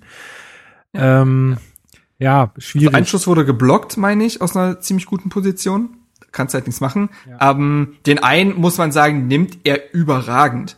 Dass dann Lute da ist, ist dann halt Pech. Ach so, ja, Aber, ja, äh, Diese wo- Flanke von mhm. links, wie die reinkommt, er nimmt den mit dem rechten, äh, hebt er den fast so da ins linke Eck rein und Lute ist halt noch da, brutal gut, aber klar, Ibišević, diese Kaltschnäuzigkeit, die er gegen Hoffenheim und Union hatte, die ist jetzt gerade wieder so ein bisschen abhanden gekommen. Das Wichtigste ist aber, glaube ich, einfach, dass er zu seinen Chancen kommt. Genau. Und dann geht schon irgendwann wieder einer rein. Ich finde, er ist auch gerade sehr positiv auf dem Feld. Also es ist nicht so, dass diese liegen gelassenen Chancen zu diesem gefrusteten Ibišević führen, den man kennt und nicht so mag, ähm, sondern der auch, ackert auch, einfach weiter. Auch da gab es auch eine Szene, da hat man auch schön über die über die Außenmikrofone ja, wieder, wieder gehört. Das stimmt. Was willst du denn eigentlich? Oder irgendwie so hat er den einen nach Folge. Ja, Augsburger lag relativ lange auf dem Boden und er meint so, äh, er hat genau ihm irgendwas zugerufen. Aber ey, das ist normaler Fußballsprech, ja, ja. glaube ich, auf dem Feld. Ähm, Luke Bakio hat in der 32. einen liegen lassen. Schöne Flanke von Pekarik, glaube ich. Ähm, Luke Bakio kommt in der Mitte zum Kopfball drückt, kann den aber nicht richtig drücken und der geht rüber. Und in der 40. hat Grujic noch einen Abschluss gehabt, der zur Ecke abgewehrt wurde von Lute. Also in der Phase hätte Hertha echt das zweite machen müssen. Eigentlich. Und dann gehst du da mit dem, dann gehst du da mit dem 2 zu 0 in die Pause. Ähm, und dann ist schon wieder fast gegessen vielleicht. Ähm, wobei so ein 2 zu 0 Führung zur Halbzeit ja auch trügerisch sein kann. Mhm. Ähm, aber da, genau, die Phase, da, das war so der einzige Mangel, Mängel, finde ich, in der ersten Halbzeit, dass man da in dieser Phase von der 27. bis 40. keine Chance genutzt hat. So, genau. Und also ja, kann man, glaube ich, die erste Halbzeit gut zusammenfassen. Wir sind halt ein bisschen schwierig reingekommen, haben dann die Kontrolle über das Spiel aber gewonnen, haben dann auch sogar das Tor gemacht, hätten das zweite machen müssen. Also eigentlich, wenn es dann so weitergegangen wäre, alles Paletti, aber ähm, Augsburg hat dann zur Halbzeit zweimal gewechselt und zwar Richter und Niederlechner kamen rein und äh, zwei Spieler, mit denen man auch von Anfang an hätte rechnen können. Genau, die, die aber ja diese die sechs, sechs Topscorer der ja, äh, die ja auch die Topscorer, glaube ich, sind bei Augsburg. Genau, und ähm, ähm, ja. ja, also anscheinend hat auch äh, Heiko Herrlich die richtigen Worte in der Kabine gefunden. Was hat denn Augsburg aus deiner Sicht anders gemacht, beziehungsweise wir vielleicht schlechter, weil die zweite Hälfte, würde ich so sehen, geht jetzt so nach Spielanteilen und nach äh, Kontrolle doch eher an Augsburg. Ja, absolut, finde ich auch. Ähm, ja, was hat Augsburg anders gemacht? Also Augsburg hat es viel besser verstanden, äh, die Flügel zu überladen. Ähm, da war auch ein Richter und Niederlechner sehr wichtig. Also besonders so ein Niederlechner, das macht er sehr gerne, dass er sich auf die Flügel fallen lässt und da mit seinem mit seiner Dynamik und seinem Körper einfach echt gut sich durchsetzen kann. Also Niederlechner war sehr selten eigentlich in der Box, sondern vielmehr der, der den Ball in die Mitte gebracht hat. Ähm, und das zusammen, im Zusammenspiel mit Richter und Sachen Renbase, der wie gesagt über 90 Minuten sehr auffällig war, ähm, hat Hertha Probleme bereitet, weil man auch viel aggressiver und energischer in die Zweikämpfe gegangen ist. Das hat ja auch Heiko Herrlich auf der mhm. PK nach dem Spiel gesagt, dass ähm, das viel griffiger war einfach, dass das Mittelfeldpressing viel besser gegriffen hat und ähm, ja, und so hat sich Augsburg immer mehr Mut äh, quasi angespielt. Und Hertha, da hast du einfach echt gemerkt, der Tank war wirklich leer. Also die sind, Spieler sind sichtlich auf dem Zahnfleisch gegangen. Ähm, in der, dann nach der ersten Welle, äh, die Hertha überstanden hat, von der 45. bis 60., wo es, ähm, glaube ich, zwei sehr gute Chancen gibt. Also zum einen gibt es in der 47. gleich die Chance, wo ähm, Jahrstein den Ball unglücklich in die Mitte abprallen lässt, mhm. Pekarik vor die Füße von Sachen Basé klärt und den Nachschuss hält Jahrstein dann wieder wirklich sehr gut. Also der Reflex ist klasse, aber er bringt Hertha ja auch erst in diese Situation. Ähm, und in der 60. gab es diese sehr gute Kopfballchance für Niederlechner, die er rechts am Pfosten vorbei köpft. Ähm, ja, und diese Welle übersteht Hertha dann ohne Gegentor. Ich fand da auch in der Phase, dass die Innenverteidigung von Hertha wieder sehr gut war weil du kannst nicht alles verhindern, aber es war schon sehr gut, finde ich, wie sie Sachen geklärt haben. Und dann wechselt Hertha ja dreimal. Genau, also auch also, davor gab es schon äh, einen Wechsel und zwar musste Schelbrett raus, der, äh, glaube über Knieprobleme ein bisschen ähm, geklagt hatte. Genau. Das war schon in der 59. Spielminute, wo ja. Meier dann auf den Platz kam. Und dann in der 64. Spielminute hat er dann zweimal gewechselt. Einmal kam Piontek für Ibišević und äh, Lecky für Luke Bacchio. Dass Lecky nochmal ein Spiel macht. Verrückt. Hätte ich auch nicht gedacht, aber ähm, der kam jetzt, glaube ich, durch die Verletzungsprobleme halt auf die Bank, ne? weil eben auch Kunja gefehlt hat zum einen. Und ähm, ja, Luke Bacchio im zweiten Durchgang, genauso wie Dilrosun, ja eigentlich keine Wirkung mehr gehabt, weil die Hertha für gar keine Entlastung mehr sorgen konnte, hat sich kaum noch befreit. Konter sind irgendwie nicht zustande gekommen und dann hängen Luke Bakio und Derosun in der Luft. Und Lecky ist natürlich jemand, der ähnlich schnell ist wie Luke Bakio, aber defensiv sehr viel engagierter ist und sehr viel tiefer steht und sich in Zweikämpfe wirft und gar nicht so doof gewesen, den in so einer Phase zu bringen, glaube ich. Ja. Ja, aber Augsburg ist auch danach, nach diesem Wechsel, einfach nicht klug genug. Die spielen auch ihre Chancen nicht klug genug aus, um irgendwie zum Torerfolg zu kommen. In der 82. gab es ein vermeintliches Handspiel von Toruna Rega. Also die Augsburger haben sich ziemlich äh, aufgeregt. Ähm, aber ja, da kannst du, also ich checke diese äh, Handspielregel immer noch nicht, weil es gibt Situationen, da ist Hand immer Hand und dann gibt es Situationen, es da kann ist deswegen Hand schon keine Hand sein, weil der Ball vorher vom eigenen Körperteil von Toruna Riga an die Hand abgefälscht wird und dann Ah ist ja, das okay. kein Elfmeter. Ja, und Also, das ist auch keine Absicht, ne? Es muss ja auch Absicht sein, theoretisch, in so einer Situation. Ja, Vergrößerung der Körperfläche ist ja nicht immer Absicht, ähm, aber das ist sowieso aktuell sehr schwierig, wenn du da auch da das Bayern-Dortmund-Spiel als Referenz nimmst, wo der, also dieses Handspiel von Jerome Boateng so dermaßen offensichtlich war und nicht gepfiffen wird und Emre Can dann wiederum jetzt im Spiel gegen Paderborn äh, äh, den Ball aus kürzester Nähe an die Hand bekommt, die eigentlich auch angelegt ist und das war den Elfmeter. So, ja, wie gesagt, ich glaube, da weiß keiner, wie das richtig funktioniert. Also da macht ja, jeder. aber ich fand so, da in der. Szene vollkommen richtig entschieden. Ähm, Ja, ja, klar. du hattest Find ich natürlich auch. noch mal echt Glück, weil Augsburg kam so ein bisschen aus dem Rhythmus durch diese vielen Wechsel ähm, in dieser Phase, hat aber dann in den letzten zehn Minuten wieder angezogen, ähm, Hertha in die eigene Hälfte gedrückt und in der 89. hast du echt noch mal Glück, als äh, Richter gegen die Latte schießt. Auch davor, Jahrstein Heigl- könnte noch dran gewesen sein. Ja, war er, glaube ich auch mit, genau. mit ganz, also ich weiß nicht, ob er nicht Mhm. eh an die Latte gegangen wäre oder ob er dann, aber dann hätte er auch irgendwie nach unten weiter prallen können. Genau, das ist halt der Punkt. Dann fliegt er nach unten sein. weg und dann kann alles passieren. Aber Aber in der ähm, 86. genau, du hat Heigl auch noch. Von Teigl, ja. Genau. Der, das war auch ziemlich knapp am Tor vorbei. Also, und bis Aber dann dahin wäre der, Jahrstein da gewesen zumindest. Also ja, aber bis dahin hat der gesehen, Hertha ja null da war. Schüsse aufs Tor in der zweiten Halbzeit. Also irgendwie zwei in Richtung Tor, aber null Schüsse aufs Tor. Das ist schon richtig bitter. Also da hat man schon gemerkt, da ging, ja, die Spiele wieder Ja, eine Tanke leer. Ja. Ja, also da ging nichts mehr. Ähm, wie gesagt, er hat, er hat für keine Entlastung mehr sorgen können und in der 93. aber dann doch dann den entscheidenden Angriff gefahren. Nee, Also, dann, dann ist es so ähm, klassisch, ne? Augsburg versucht noch mal wirklich alles, Das ist wirklich der Klassiker gewesen. ist dann ja. irgendwie Ähm, unaufmerksam und dann kommt der Ball nach vorne und wir spielen es halt wunderschön aus. Darida hat halt noch Luft, so wie er immer Luft hat und äh, legt den Ball dann also auch wirklich im perfekten Moment rüber zu Piontek und der schließt auch im perfekten Moment ab. Ähm, das, das hat dann auch so ein bisschen seine Klasse gezeigt und der ja auch Das wäre schön. Kann, kann nicht. Vladimir Darida äh, eine Werbepartnerschaft mit Berliner Luft eingehen? das wäre auch geil. Das Ja. wäre geil eigentlich, oder? Die äh, irgendwie genau die die die Hertha-Lunge trinkt Berliner Luft oder irgendwie so. Kannst du aber nicht Ähm, machen als Fußballverein oder als Fußballspieler generell. Leider nicht, leider Likör. nicht, aber das wäre schon, eh- das wäre schon idealer Deal.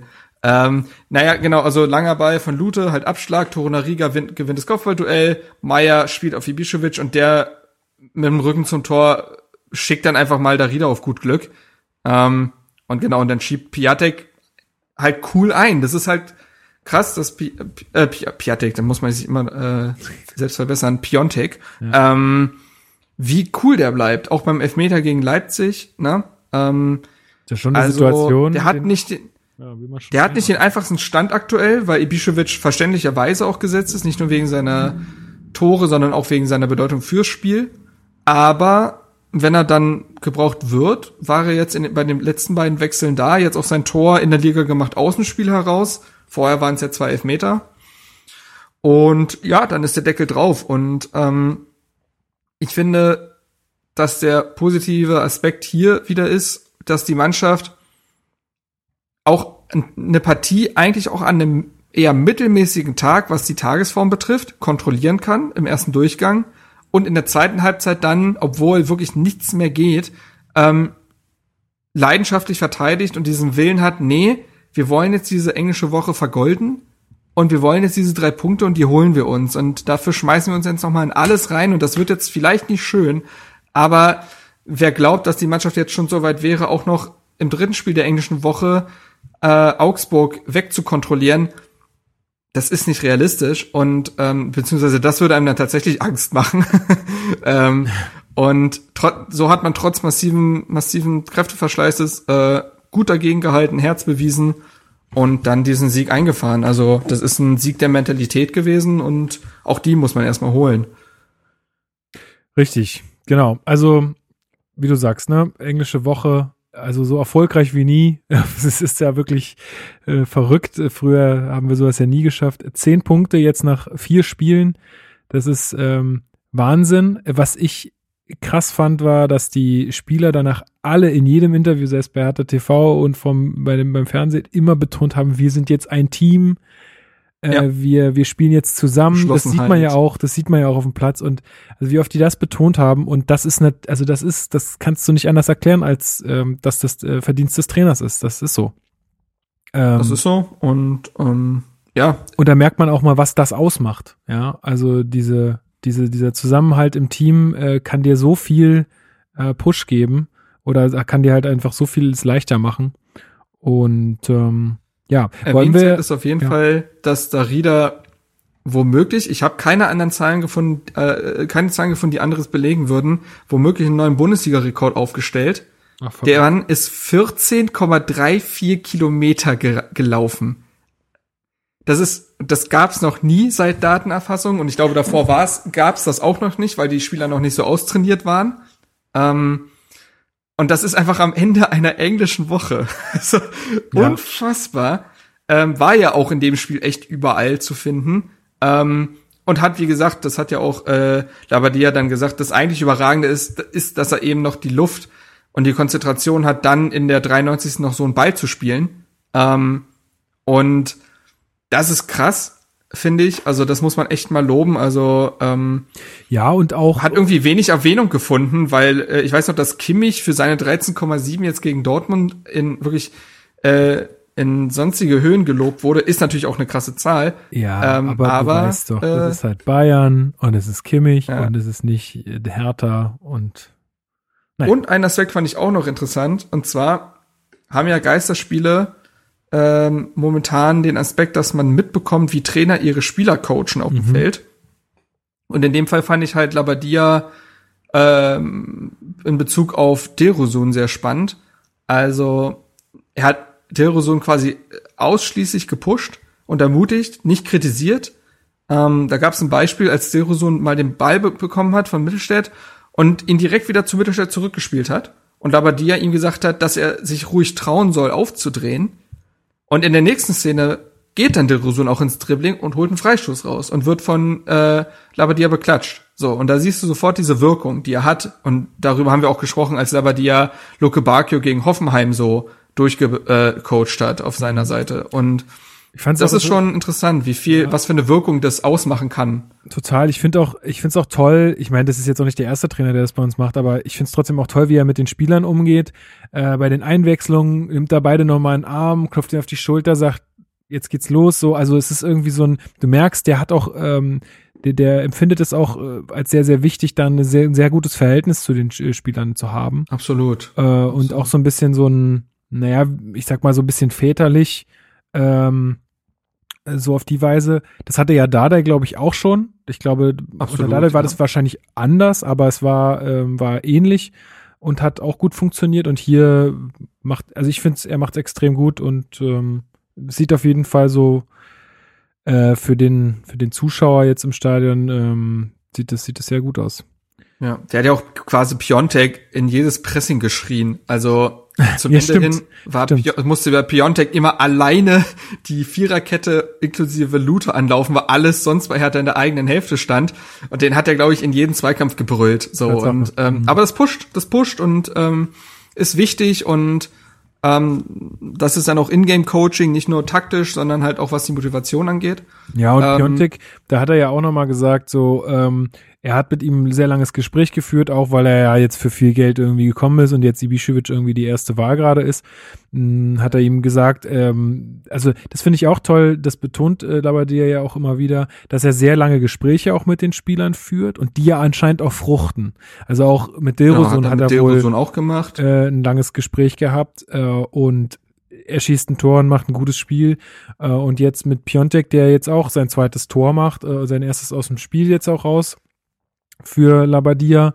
Ähm, ja, es ist einfach, ich glaube, der, der nimmt die Spieler halt einfach ernst, zeigt ihnen ganz konkret auf, was sie vielleicht noch verbessern müssen und die Spieler nehmen das auch an. Ähm, die, die, nehmen, genau. die nehmen auch den Trainer ernst äh, und ja, das funktioniert einfach gut.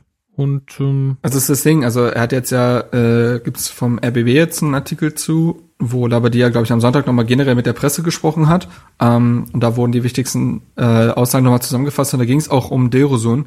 Ähm, und äh, da hat auch gesagt, also er hat lange mit ihm gesprochen und der eine Teil war Videoanalysen, wo er halt ganz mhm. klar einfach aufgezeigt hat, wie er sich auf die Partie vorzubereiten hat und was er noch verbessern kann und ne.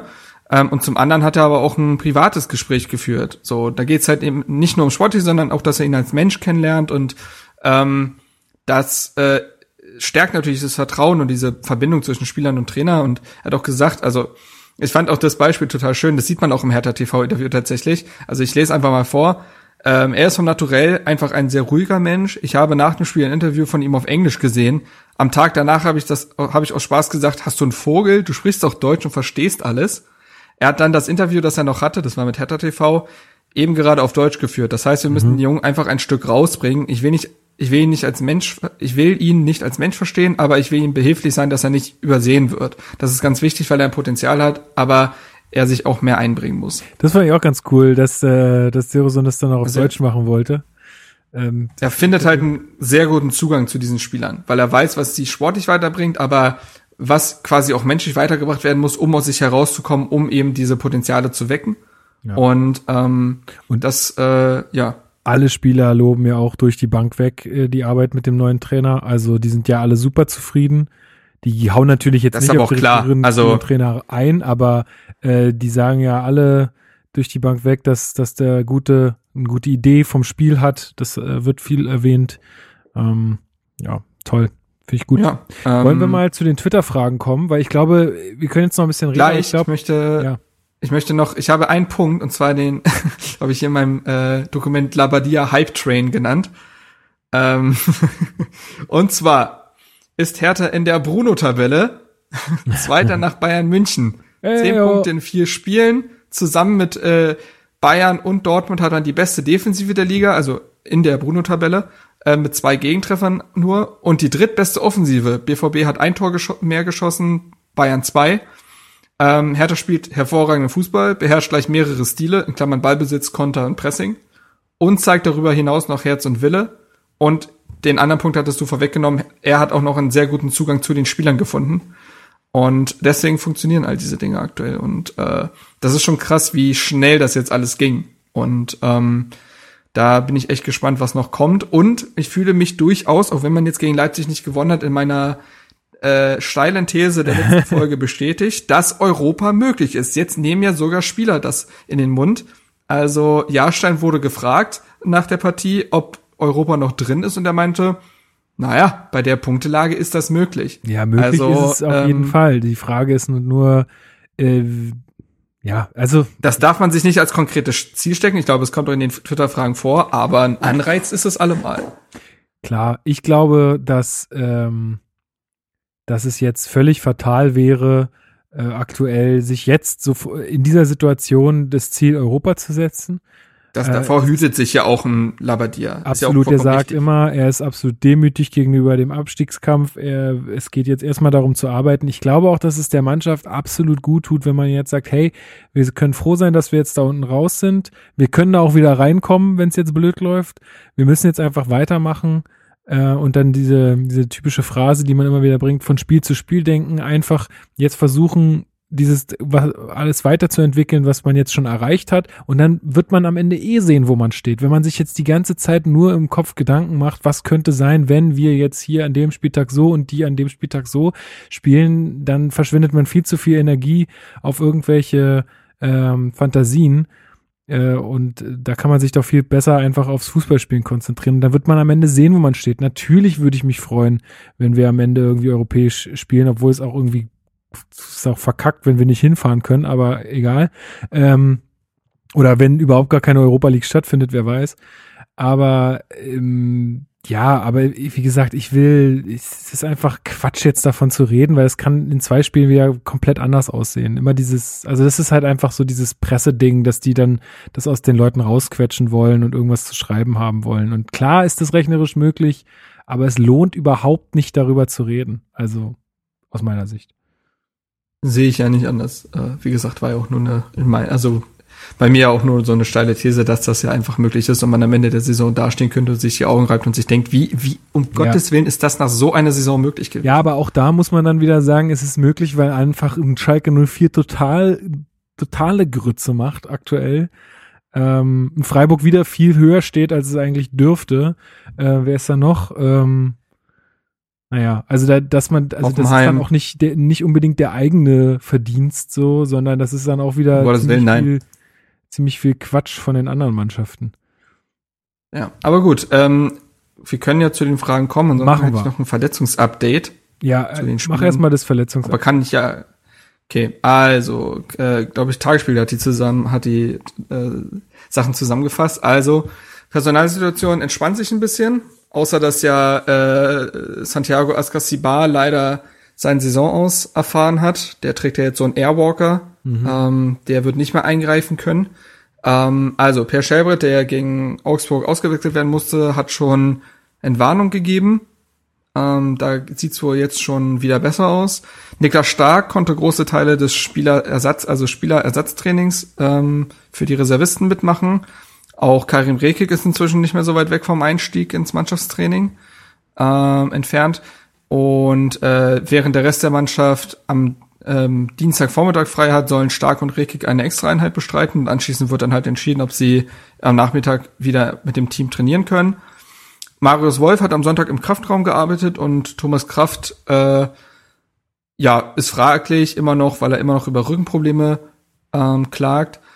Plattenhardt und Kunja, die gegen Augsburg beide wegen leichter Gehirnerschütterung äh, passen mussten, haben beide eine Warnung gegeben, ähm, haben jetzt schon keine Probleme mehr und ob sie jetzt schon am Dienstag mit trainieren können, hängt allerdings äh, von der ärztlichen Untersuchung ab. Aber dementsprechend sieht es eigentlich recht freundlich aus, bis auf Askasiba.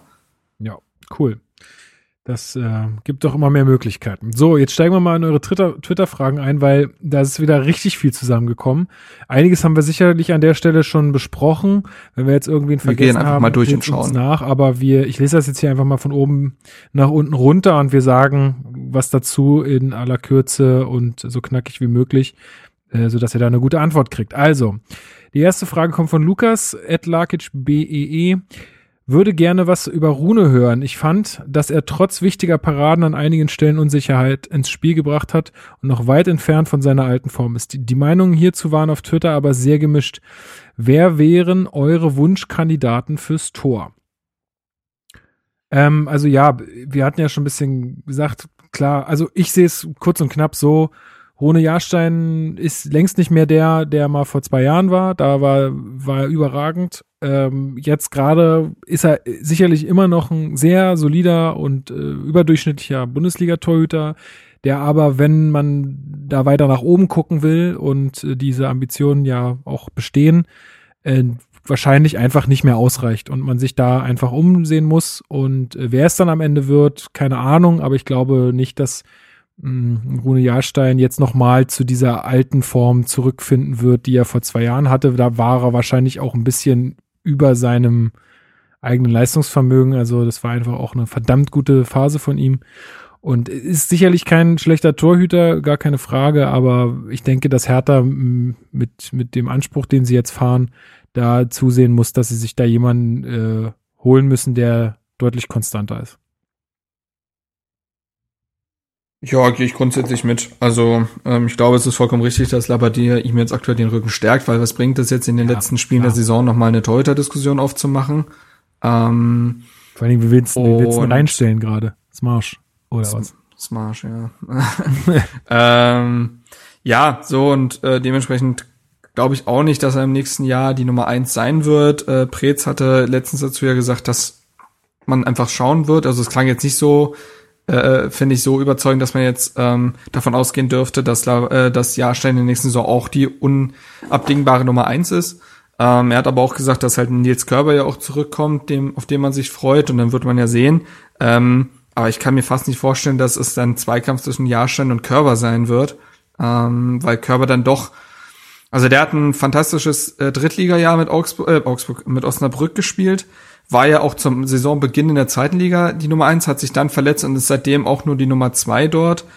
Ich glaube, ich kann mir nicht vorstellen, dass man ihm im Sommer dann das Vertrauen gibt, bei Hertha das Tor zu hüten. Ähm, ich, ich weiß es aber nicht genau und äh, wen ich mir wünschen, also genau, und Jahrstein würde ich dementsprechend, um das festzumachen, eben auch nicht mehr als Nummer eins unbedingt sehen im nächsten Jahr. Dafür ist es dann doch zu wackelig. Klar, wenn der jetzt die, den Rest der Saison jedes Spiel gefühlt eine glatte Eins sich abholt, dann reden wir nochmal anders drüber. Aber davon ist jetzt aktuell nicht auszugehen, weil er sich sowohl jetzt gegen Leipzig als auch gegen Augsburg einen Bock erlaubt hat. Gegen Augsburg ist es dann halt bloß nicht zum Tor gekommen. Und ähm, ja, wer es sein wird, mal gucken. Also vielleicht, also ich glaube, wer zuletzt ins Gespräch gebracht wurde, war Alexander Schwolo von Freiburg. Der ist eigentlich gar kein schlechter, der kennt die Bundesliga auch. Das fände ich interessant. Ich bin überhaupt kein Fan von dieser Lösung von Loris Karius, wobei ich auch nicht glaube, dass das passieren wird, weil Loris Karius vielleicht sogar noch ein guter Torhüter sein kann, aber sobald Loris Karius irgendwas falsch macht, wird die Diskussion absolut riesig sein. Und ich glaube, dieses Fass will man gar nicht öffnen, dieses Pulverfass. Und dementsprechend, ja, wird es entweder ein unbeschriebenes Blatt, ähm, den man noch gar nicht so kennt, oder vielleicht eben wie so, so jemand wie Schwolo von Freiburg, der die Bundesliga kennt, der mehr als grundsolide ist und ja auch das Interesse von Benfica Lissabon und Co. geweckt hat. Mal gucken, wird spannend auf jeden Fall. Ja, mit Schwolo könnte ich leben, den finde ich ganz cool eigentlich. Mhm. Gut, ähm, dann hat Lukas noch gefragt, äh, ob wir was zu Anne Meyer sagen können und ob wir glauben, dass äh, wann er endlich seinen Durchbruch hat. Tja, boah, ey, ich finde, aktuell spielt der kein, kein, also spielt er überhaupt nicht so, als müsste man jetzt irgendwie dauerhaft äh, ihn in die Startelf setzen. Also irgendwie empfiehlt er sich gerade wenig. Bis gar nicht. Ja, also ich fand ihn gegen, fand ihn gegen Leipzig ziemlich mau gegen Augsburg war er wieder schon ein Stück weit besser, aber immer noch sehr, sehr, sehr weit weg von gut. Und ähm, da ist aktuell nichts, was dieses Potenzial, was er ja auf jeden Fall hat, irgendwie aufblitzen lässt. Und ähm, aktuell gibt er der Mannschaft nichts. Also er spielt keine klugen Pässe, wie man es kennt, so spielöffnende Pässe. Er verliert Zweikämpfe. Er wirkt einfach so, als ob er sehr mit sich selbst beschäftigt wäre. Ähm, ich finde es gut, dass Labadier ihm ja trotzdem Minuten gibt. Müsste er ja nicht. Er könnte ja sich auch für vielleicht einen anderen Spieler entscheiden oder äh, wie auch immer, aber er gibt ja äh, Meier jetzt, hat er in beiden Partien jetzt zuletzt Minuten gegeben, um wahrscheinlich ihm auch immer mehr so ein Stück weit das Vertrauen zu geben ähm, und ihm äh, zeigen zu können, ey, du darfst dich empfehlen, das ist gut, weil man ja Potenziale im Kader auch nicht ungenutzt äh, lassen sollte. Aber in dieser Form hilft er der Mannschaft nicht und ähm, ich bin gespannt, was er vielleicht dann im Sommer mit der gesamten Vorbereitung machen würde. Ich glaube nicht, dass, dass er im Sommer gehen wird, weil wohin? Ähm, so wie er aktuell spielt, empfiehlt er sich nicht und äh, so kriegt Hertha auch nicht das Geld für ihn, was man sich vielleicht wünschen würde bei seinem Potenzial. Dementsprechend glaube ich, dass man im Sommer mit ihm weitermachen wird und dann kann so eine gesamte Vorbereitung schon Wunder wirken und äh, bin mal gespannt, ähm, ob man ihm mehr vertraut, auch wenn zum Beispiel ein Shelbert geht, äh, ein Grujic geht, ob dann vielleicht ein bisschen das Vertrauen in ihn wachsen wird. Ja, genau. Dann fragt der Berliner Bär, at Michi8792, äh, diese Frage habe ich tatsächlich notiert, äh, Michi, und ähm, äh, er fragt oder sie fragt, je nachdem, äh, Michi kann ja auch ein Frauenname sein, theoretisch. Ähm, Interessante Frage. Äh, ah ja, genau. Wie, äh, wie wir das sehen, äh, ob nach Corona ein Umdenken passieren sollte. Zwecks Ablösesummen und Gehälter der Spieler und Trainer und allgemein ein, solidari solidarischer Gedanke da sein müsste. Ähm, ich mach's kurz. Ja, wird aber nicht passieren. genau das. Ja, äh, sorry. Also das ist, äh, ja. ich verstehe die Frage total und wir würden uns das alle wünschen, aber es wird nicht passieren. So. Ja, würde ich, würde ich ganz genauso, hätte ich ganz genauso geantwortet. Äh, also ich würde es mir auch irgendwie sehr wünschen, dass dieses ganze aufgeblasene äh, Konstrukt äh, Profifußball da irgendwie auch sein, sein Tribut zollen muss, aber ich glaube, das wird leider nicht passieren. Äh, wir werden da keine Gehälterdeckelung sehen, weil es einfach Vereine gibt, die zu viel äh, Lobby haben, siehe Bayern, siehe Dortmund, die nicht auf ihren Vorsprung in der Weise verzichten werden. Also die werden da einfach nicht, nicht mitmachen, weil sie dann ihre Fälle davon schwimmen sehen. Und ähm, da die so einen großen Einfluss haben, glaube ich, wird das leider nicht stattfinden. Aber ey, es ist, ähm, ich bin da völlig deiner Meinung, Michi, dass, äh, dass das auf jeden Fall eigentlich eine gute Sache wäre. Also ich sehe hier auch in seinem Twitter-Profil, dass er Seahawks-Fan ist, also auch einer, der dem amerikanischen Sport sehr zugewandt ist. Und ich finde tatsächlich, dass im amerikanischen Sport diese Chancengleichheit oder diese, ähm, ja, die schaffen es einfach irgendwie das, diesen Wettbewerb irgendwie mh, mm, fair, fair zu gestalten durch halt solche Sachen wie Salary Cap äh, oder ähm, diese Phasen, wo die, äh, na, wie heißt das, äh, wenn die Spieler draften dürfen, dass, dass dann die, die äh, als, als schlechtestes abgeschnitten haben in der Vorsaison, dass die zuerst, zuerst draften dürfen und die anderen dann erst später. Äh, funktioniert Drafting nicht nur, wenn du so eine national geschlossene Liga hast? Weißt du, was ich meine?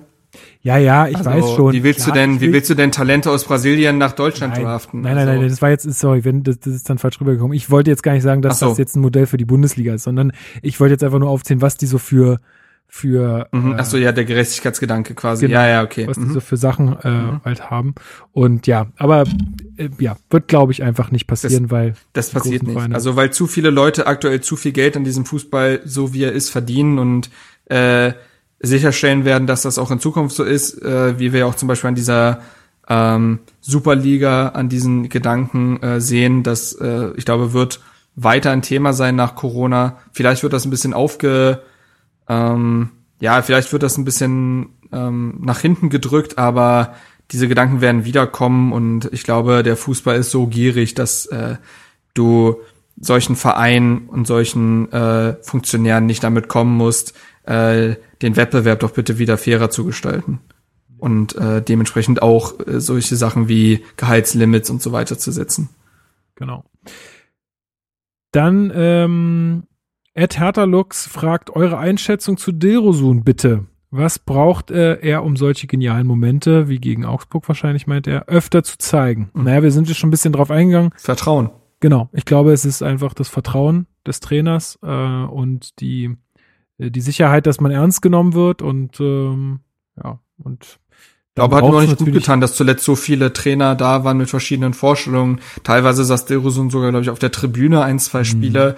Es tut so einem sensiblen Spieler, so einem jungen Spieler nicht gut und äh, ich glaube, er kann auch zum Beispiel, er könnte das bei einem Labadia total verstehen, wenn er jetzt mal halt ein Spiel 90 Minuten auf der Bank sitzt, wenn Labadia ihm das äh, gut erklärt und es tut Labadia, wie wir auf dem Precast ja schon äh, erkannt haben oder wie wir es in der letzten Folge, glaube ich, auch hatten, ist Labadia sehr gut darin, seine Begreidung, seine äh, Entscheidung gut zu begründen.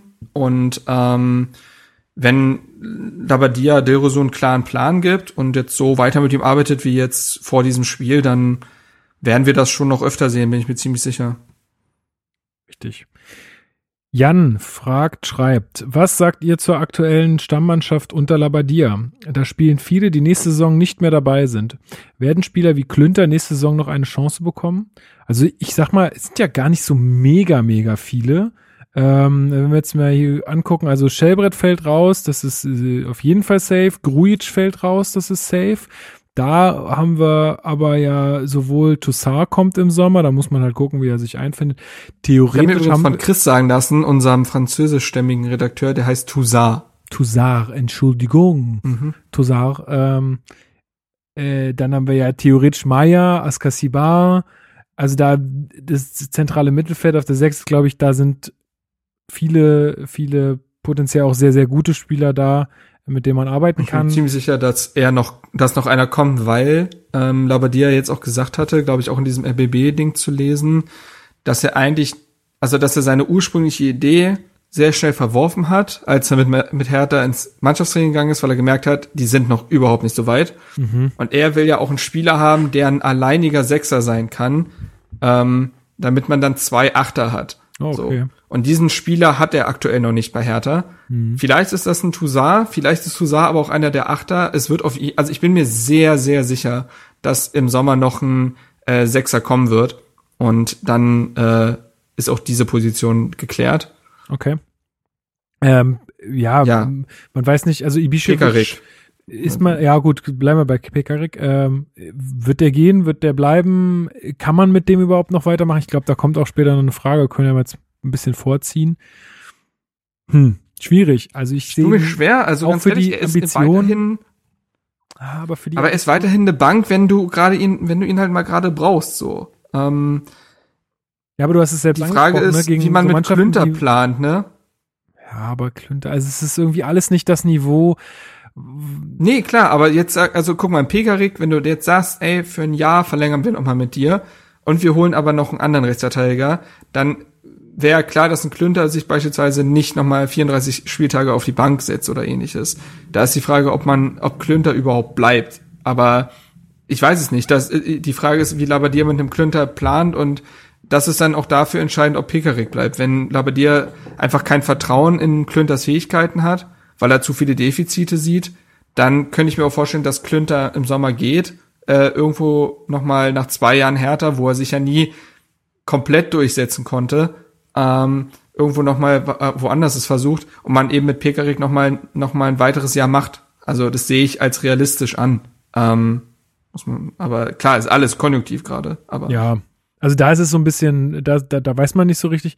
Ibišević, ich glaube, ich glaube, ja, es ist halt auch schwierig, ob man der noch mal eine neue Saison mit Hertha geht. Also ei- der eigentlich läuft der Vertrag aus und eigentlich ist das Ding auch so mehr oder weniger jetzt veranlagt, dass das dann auch beendet ist, zumindest als Spieler für ihn. Ich glaube, so ein Piontek kann ihn schon ersetzen. So, das, das würde schon klappen. Ähm, Also ich, ich, ich, ich tue mich schwer. Also ich sehe sportlich viele Gründe, die für Ibišević sprechen, aber ich glaube, um diesen Kader weiter zu, zu entwickeln, wäre es eigentlich das Richtige, im Sommer zu sagen, ey, weder geil, dass es zum Saisonendsport mit dir und Bruno nochmal so gut geklappt hat, du hast uns Ja. nochmal echt geholfen. mhm. Ähm, Ibišević hat ja auch schon gesagt, dass er weiterspielen will, kann ja auch, kann ja auch sonst wo sein. Ähm, aber wir müssen jetzt, wir müssen jetzt diesen Umbruch machen, weil äh, wir eben einen Piontek haben, der mit den Hufen schart, weil wir einen Jessica Nankam haben, der nachkommt, weil da Sean Redan im äh, Sommer zurückkommt.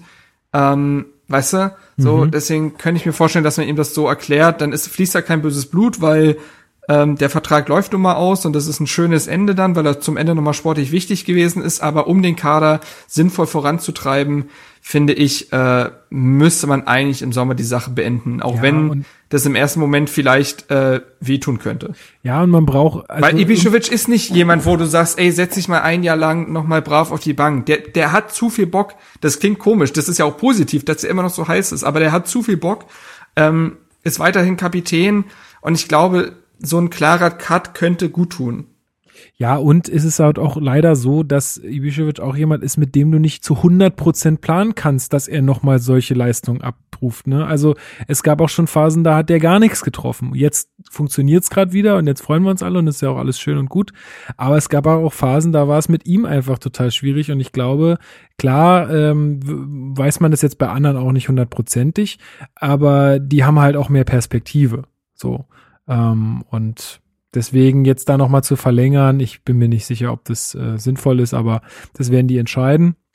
Ja, und ansonsten ist ja, bleiben, bleibt ja eigentlich alles so. Also Boyata und Torunariga in der Innenverteidigung sind ja aktuell jetzt erstmal gesetzt. Ähm, ich glaube, dass es das Stark und äh, Rekik da auch erstmal überhaupt keine Chance haben, wenn jetzt sich nicht einer von beiden verletzt, äh, irgendwie da in die Innenverteidigung wieder zu rücken, weil das ist eine Bank.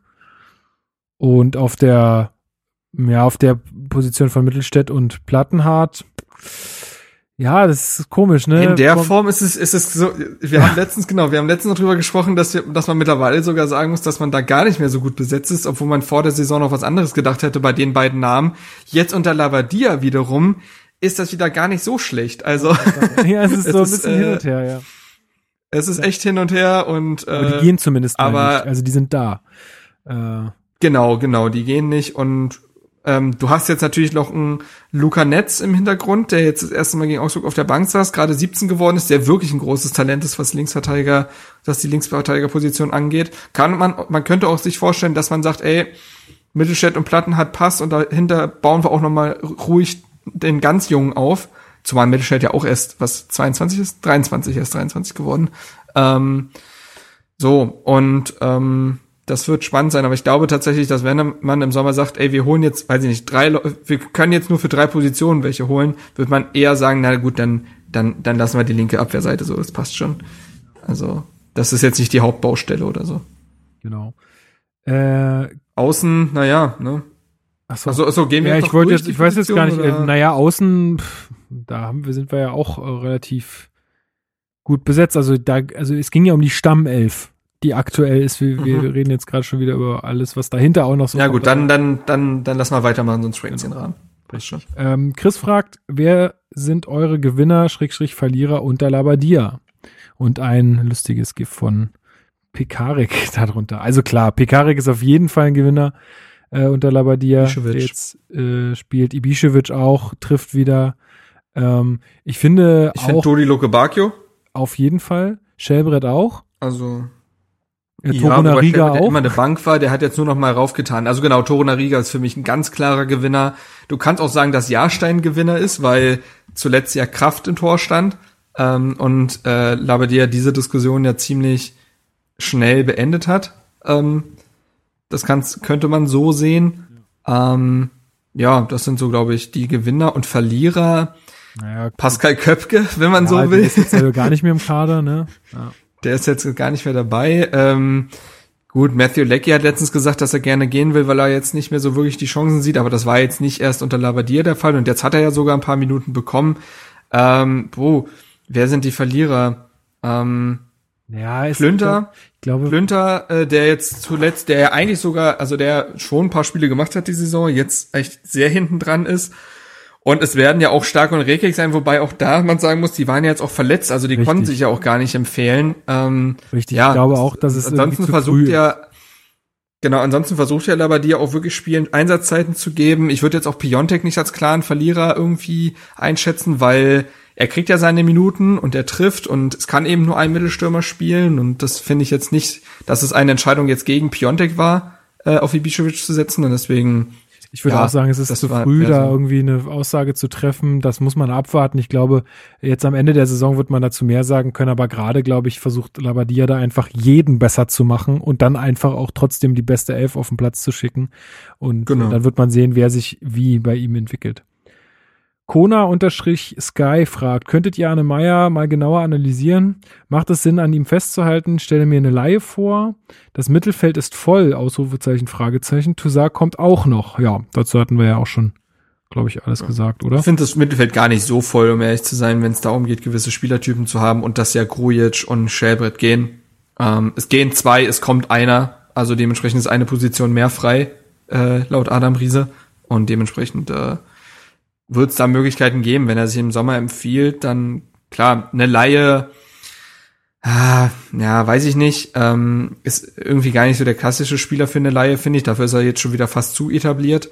Aber ähm, wie gesagt, ich glaube nicht, dass man ihn verkaufen wird. Ähm, und ähm, Labadier hat bewiesen, dass das Spieler besser machen kann.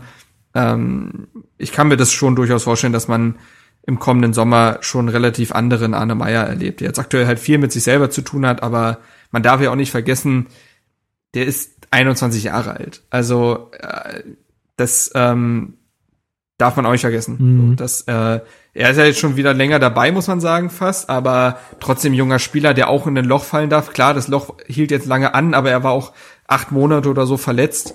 Ähm, und dementsprechend Geduld, Geduld. Ich würde den nicht abschreiben.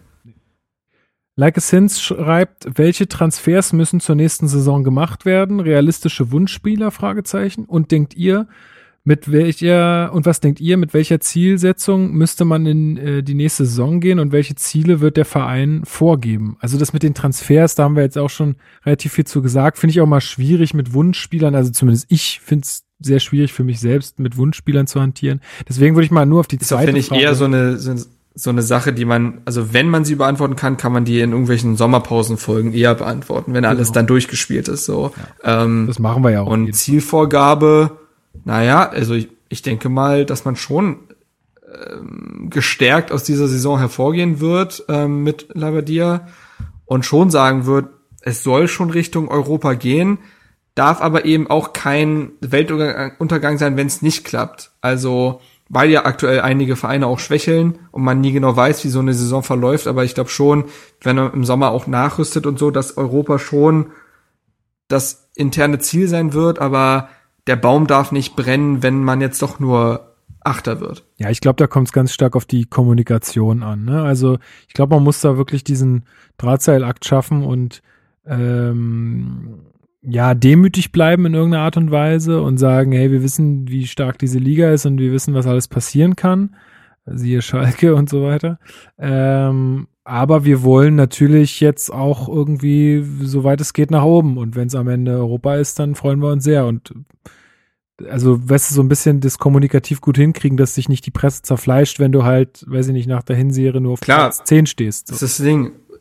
Also das kann ja schnell passieren, dass du das erste Spiel unglücklich äh, verlierst und dann geht's schon los. Also das darf halt nicht passieren, dass da so ein ständiger Druck herrscht. Aber klar, du kannst dich auch vor gewissen Sachen nicht verstecken mit der Kaderqualität und wenn die Saison jetzt weiter so verläuft, ne, so positiv, dann kannst du dich auch nicht zu klein machen. Das ist dann auch unrealistisch. Also das hatten wir ja oft sogar teilweise kritisiert, dass der Verein nach außen hin zu ambitionslos wirkt und das darf eben auch nicht passieren. Und ich glaube, da ist auch der Labadia nicht der Typ für. Der ist schon heiß, also der ist bodenständig, aber der hat schon Bock so. Und der wird nicht in die Saison gehen und sagen, na ja, wir schauen mal. Also der wird schon eine Zielvorgabe haben. So. Denke ich auch, genau. Die Spaßbremse fragt, vielleicht eine doofe Frage, aber glaubt ihr, dass alles wäre mit Nuri möglich gewesen? Mit einer Vorbereitung von drei bis vier Wochen unter ihm? Nein. Also ganz klar, nein. einfach nein. Aus dem Grund, um da noch kurz was zu, dazu hinzuzufügen, der hätte nie dieses Vertrauen bei den Spielern genossen, wie es jetzt Labadia gerade tut. Und ähm, das und, Labad und Nuri hat in seiner Trainerkarriere das, also auf jeden Fall. Und es äh, ist auch schade, weil dafür kann er auch irgendwo ein Stück weit nichts oder konnte nichts dafür. Aber Labadia ist ein besserer Trainer. Sorry, dass ich das so sagen muss, aber Nuri hat bei keiner Station bewiesen, äh, im Ansatz solch ein Fußball spielen lassen zu können, so, so taktisch variabel zu sein und ähm, dementsprechend ähm, hätte ich ihm das nicht zugetraut. Also auch Nuri ist noch ein junger Trainer, der sich noch weiterentwickeln kann, aber das, diese, diese Art von Fußball, die äh, man jetzt unter Labadia spielt, hätte ich einem Nuri nicht zugetraut, so hart das vielleicht auch klingen mag. Ja. Also, weil der ist ja professioneller Fußballtrainer, so der, der wird ja was von seinem Fach verstehen, aber auch da in dem Beruf gibt's bessere und schlechtere und ähm, deswegen sehe ich das nicht oder hätte es nicht gesehen. Jetzt kommt eine Frage von Timo Waren, äh, ganz spannend. Die Saison 2021 soll frühestens am 11. September starten. Die aktuelle Saison endet am 27. Juni. Das sind circa zweieinhalb Monate Pause. Was denkt ihr? Ist das ein Vor- oder ein Nachteil für die Bundesliga und was bedeutet das für Hertha im Speziellen? Wow, das ist auch noch Spekulation, ne? Ähm, ja, aber, aber ist ja trotzdem ganz gelesen. Mal ganz spannend. Ähm, Schwer zu sagen. Also ich glaube, zu viel Training ohne ein Spiel in Aussicht zu haben, ist auch sehr komisch und macht was mit der Psyche eines Spielers. Aber so eine Situation hatte man noch nie. Also deswegen finde ich das sehr ins Blaue, jetzt da irgendwelche Prognosen abzugeben. So eine Situation hatte man noch nie. Wir wussten auch nicht, alle auch nicht, wie die Mannschaften aus dieser Corona-Pause kommen und wieder spielen. Jetzt ist es äh, unerwartet positiv verlaufen, aber Boah, ich, ja, ich tue mich da sehr so, schwer, ne? zu sein, irgendwas Fundiertes zu sagen. Ja, also es ist natürlich so, wenn jetzt Hertha wirklich bis zum Saisonende noch richtig viele Punkte holt und äh, da so wirklich so diese Welle weiterreiten kann und ähm, das dann so, so, also dann diese sehr, sehr lange Pause kommt, dann hat man ja überhaupt keine Chance, das in irgendeiner Weise so richtig mitzunehmen und vielleicht noch einen Teil davon irgendwie mit in die neue Saison zu nehmen. Andererseits kann man sagen, bei Hertha wird sich auch ziemlich viel tun, was Spieler betrifft und so, und dass dann ähm, ein bisschen mehr Zeit ist, diese Spieler vielleicht auch äh, in die Mannschaft zu integrieren und äh, noch mehr einzustudieren kann auch helfen. Also weiß man nicht, ne? Also das ist halt alles so ein bisschen, ja, ins Blaue hinein. Aber ist, ist definitiv eine spannende Frage, nur ich glaube, da sind wir jetzt einfach auch ja, zu, äh, da haben wir einfach zu wenig, zu wenig, was. Äh, zu weit weg. Ja, zu weit weg. Und dann fragt er noch, äh, noch eine Frage zu Dilrosun. An guten Tagen ist er der Spieler, der den Unterschied ausmacht. Ein Fußballer mit unglaublichem Talent. Nur leider hat es, äh, hat er es äh, nicht zum Leistungsträger geschafft. Erwartet man zu viel von einem Talent, das neunmal Schwankungen hat, oder ist er doch einfach nur zu unkonstant und wird daher zu schnell, so schnell kein Stammspieler bei der alten Dame? Wie seht ihr ihn? Und was denkt ihr über seine Zukunft bei Hertha BSC? Ja, ich glaube, wir haben ja schon einige Worte zu ihm Gut. verloren. Ähm, ich wollte nur kurz noch mal was nachgucken. Kunde, wenn mein Internet jetzt hier will, kann sich nur noch um Stunden handeln. Ich will nämlich nachgucken, wie viele Profispiele der Mann überhaupt gemacht hat. Ich glaube, ja, es ja, sind keine 50. Internet ist gerade. So. Ja, das tut mir leid. Ähm, ah, jetzt hat es zumindest bei Internet mir hier geladen. Ich höre das jetzt hier nur noch knacken in der Leitung. Oh, hörst du mich jetzt noch? Ich höre dich gerade ganz schlecht, Marc. Äh, dein Internet in hm. Greifswald ist. Äh, ich höre dich noch, aber ich verstehe nur jedes zweite Wort. okay, dann, so dann habe ich den Link jetzt wieder zugemacht, der geladen hat und hoffe. ähm, ich habe gerade nachgeguckt, Delrosun hat fünf, äh, 42 Profispiele gemacht. Das ist nicht viel. Diese, also diese Konstanz muss sich auch erstmal entwickeln. Und dementsprechend sollte man ihm Zeit geben. Und wie gesagt, ich glaube, dass Labadia der Richtige ist, ihm Vertrauen zu geben und dementsprechend auch Konstanz. Also, ähm, ja. Ja, das hatten wir ja vorhin schon so gesagt, ne? Genau. Ähm, Dodi Duda 96 äh, schreibt, wie kann man zukünftig allen Spielern eine Perspektive geben? In diesem System, wie sie jetzt spielen, muss immer einer aus, äh, muss immer einer raus wahrscheinlich aus. Ach so, ja, einer aus, Dodi, Jeff oder Kunja draußen bleiben. So. Ähm, ja, aber das ist ja tatsächlich auch völlig in Ordnung, glaube ich, wenn man ähm, dann doch die Ambition hat, zum Beispiel europäisch zu spielen oder im Pokal mal sehr weit zu kommen oder so, dann glaube ich, ist das ja auch, äh, ist das ja auch völlig in Ordnung. Ich meine, auch ein Bayern schafft es irgendwie, seine Spieler alle äh, auf Trab zu halten und ähm, es ist ja nur ein Luxus, wenn aber man. Der spielt bei Frankfurt, ne? Wer?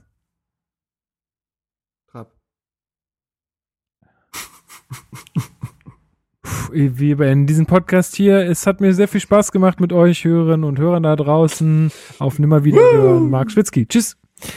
Nein.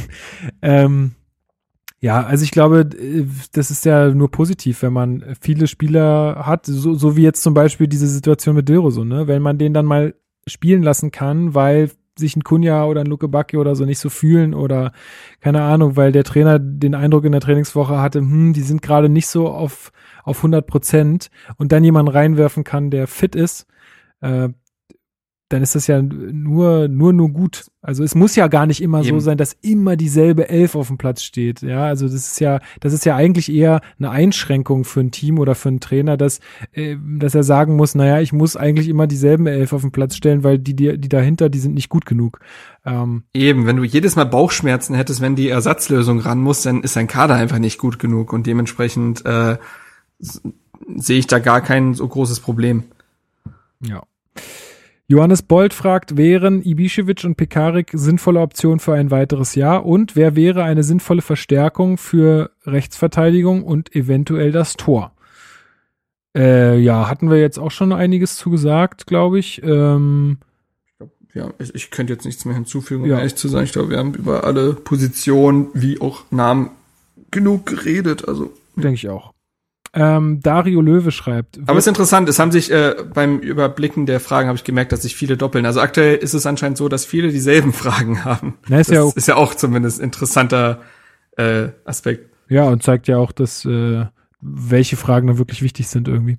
Äh, Dario Löwe schreibt, äh, schreibt, wird gerne mal eure Meinung zum Seitenlinien-Coaching hören habe, haben unsere bisherigen Trainer auch so viel Einfluss genommen, wie oft man Labadia, Dodi, komm, näher ran oder ähnliches rufen hört und Luke Bacchio sich auch augenblicklich in Bewegung setzt. Finde diesen Effekt sehr interessant. Ich glaube, dass es natürlich auch stark daher rührt, dass man es jetzt hört. Ne? Also es ist Eben, das wollte ich sagen. Also da hat Labadia die Geisterspieler auf seiner Seite, aber wir haben ja schon drüber gesprochen, wie er die Spieler pusht. Ich glaube, auch ein Dardai wird's gemacht haben. Bei Nuri hat man seinen äh, Seitenlinien-Coaching ja durchaus kritisiert, weil er sehr viel einfach nur still auf sein Plätzchen saß. Ähm, ja, also dementsprechend glaube ich, dass äh, Dardai da viel Einfluss genommen hat oder versucht hat einzunehmen und äh, Labadia macht das und macht's gut. Aber ist auch die Frage, später hörst du sowas auch nicht. Also es sagen ja auch viele, wenn so ein Stadion voll ist, dann hört niemand mehr, was der Trainer den Spielern zubrüllt. Also es ist jetzt gerade vielleicht auch einfach so ein kurzzeitiger Effekt. Ja, aber ist ja gerade jetzt, glaube ich, in der Situation, wo der Trainer äh, beziehungsweise Labadia da noch nicht so viel, wahnsinnig viel Zeit hatte, mit den Spielern auch zu trainieren. ist Es ja, glaube ich, auch gut, wenn er ihnen jetzt sogar im Spiel noch äh, Anweisungen und äh, keine Frage, Verbesserungsvorschläge ähm, machen kann. Dennis Q 1892 schreibt, Bruno Labbadia ist nach Ewigkeiten der erste Trainer bei uns, der nicht erst lernen muss, sondern der schon was kann. Im Gegensatz zu anderen im Verein arbeitet er hart an sich und mit der Mannschaft ähm, jeden Tag besser zu werden. Er wird der beste Trainer seit Jürgen Röber. Äh, ey, ich finde, er hat da, also da hat Dennis auf jeden Fall einen Riesenpunkt, ne? Und das war ja auch was, was ich damals so ein bisschen kritisiert hatte. Also zum einen, Czovic äh, war, ist ein Trainer, der noch nie in der Bundesliga aktiv war, der musste lernen, da hat er sicherlich recht. Auch ein Jürgen Klinsmann, klar, der hat wahnsinnige Erfahrung als Spieler und hat auch schon mal bei den Bayern trainiert und hat auch schon mal äh, die ähm, amerikanische Nationalmannschaft trainiert, aber der ist trotzdem auch jemand gewesen, der, der war noch kein alter Hase in der Bundesliga oder hatte mega viel Erfahrung, genau. wie das so läuft. Ähm, Nuri ja, der hatte auch schon Erfahrung, aber ist auch noch ein sehr junger Trainer. Bruno Labbadia ist einfach jemand, der hat alles schon erlebt, äh, auch schon im Trainergeschäft, äh, beziehungsweise oder viel erlebt, sagen wir es so. Ähm, und das ist auch der Grund, warum ihn die Spieler, glaube ich, auch so ernst nehmen ähm, und warum er da einfach so, so gut ankommt. Äh, insofern war das einfach ähm, jetzt genau die, die richtige Wahl. Ja. Ich glaube, Labbadia hat jetzt irgendwo auch äh, gegenüber Sky oder so gesagt, dass er quasi der beste Trainer ist, den er, der er je war. Also er ist jetzt gerade wirklich sein, seine, wie sage ich das am besten, seine beste Edition, hm. so. Und äh, dementsprechend äh, merkt man das auch. Der, ich glaube, der weiß gerade bei allem genau, warum er es tut. Alles hat Hand und Fuß und das äh, kriegen die Spieler mit und dann ziehen sie auch mit. Wir drücken ganz fest die Daumen, dass das äh, mit der These dass er der beste Trainer seit Jürgen Röber ist.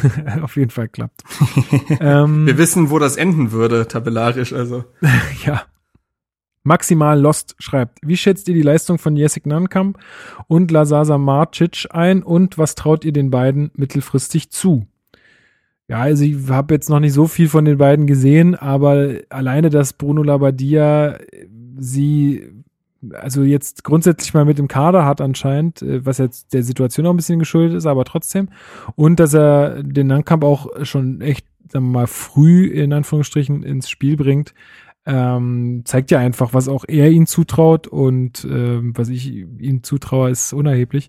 Aber ja, also ich ich freue mich drauf. Ich finde das super geil, dass wir einfach, du musst dir mal angucken, wir hatten auf der Reservebank, also die sind jetzt nicht eingewechselt worden dann in dem Spiel, aber wir hatten auf der Reservebank gegen Augsburg, saßen noch Smarsch Eigengewächs, Dardai Eigengewächs, Netz Eigengewächs, Samacic Eigengewächs, Nankamp Eigengewächs. Also, das ist einfach verrückt und Meier Eigengewächs.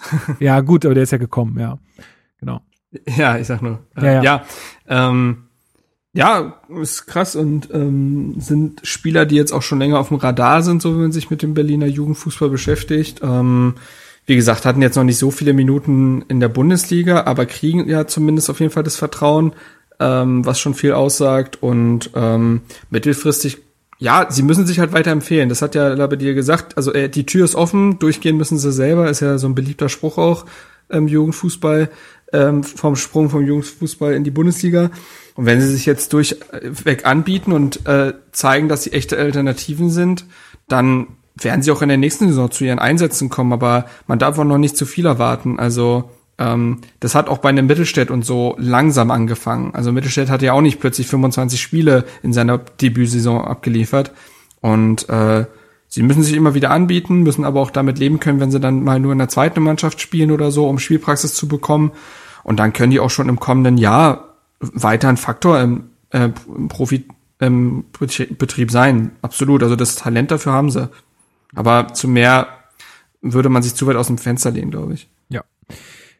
Flori KMN schreibt, mich würde ja mal interessieren, ob ihr eher einen Europaplatz wollt oder lieber nicht. Ich bin der Meinung, nach einer nach so einer Saison würde uns ein europäischer Einzug nicht gut tun. Ähm, ja, hatten wir auch schon einiges dazu gesagt. Ich, ich glaube, man muss es so nehmen, wie es kommt am Ende. Und ich glaube, wenn wir jetzt komplett und furios aus dieser Saison rausgehen und ich meine, wir müssten jetzt schon richtig noch, also wir müssten jetzt schon noch richtig geil spielen, damit wir das auch wirklich schaffen, dann ja, wer weiß, warum, warum soll es uns dann nicht gut tun? Also ich meine, klar, es ist immer irgendwie ein Risiko. Der Kader ist groß. ähm, aber, und da kommen auch noch äh, Verstärkungen nächstes Jahr. Also ich würde jetzt gar nicht sagen, dass es uns auf jeden Fall äh, schlecht tun würde, aber klar, ein Risiko ist auf jeden Fall da.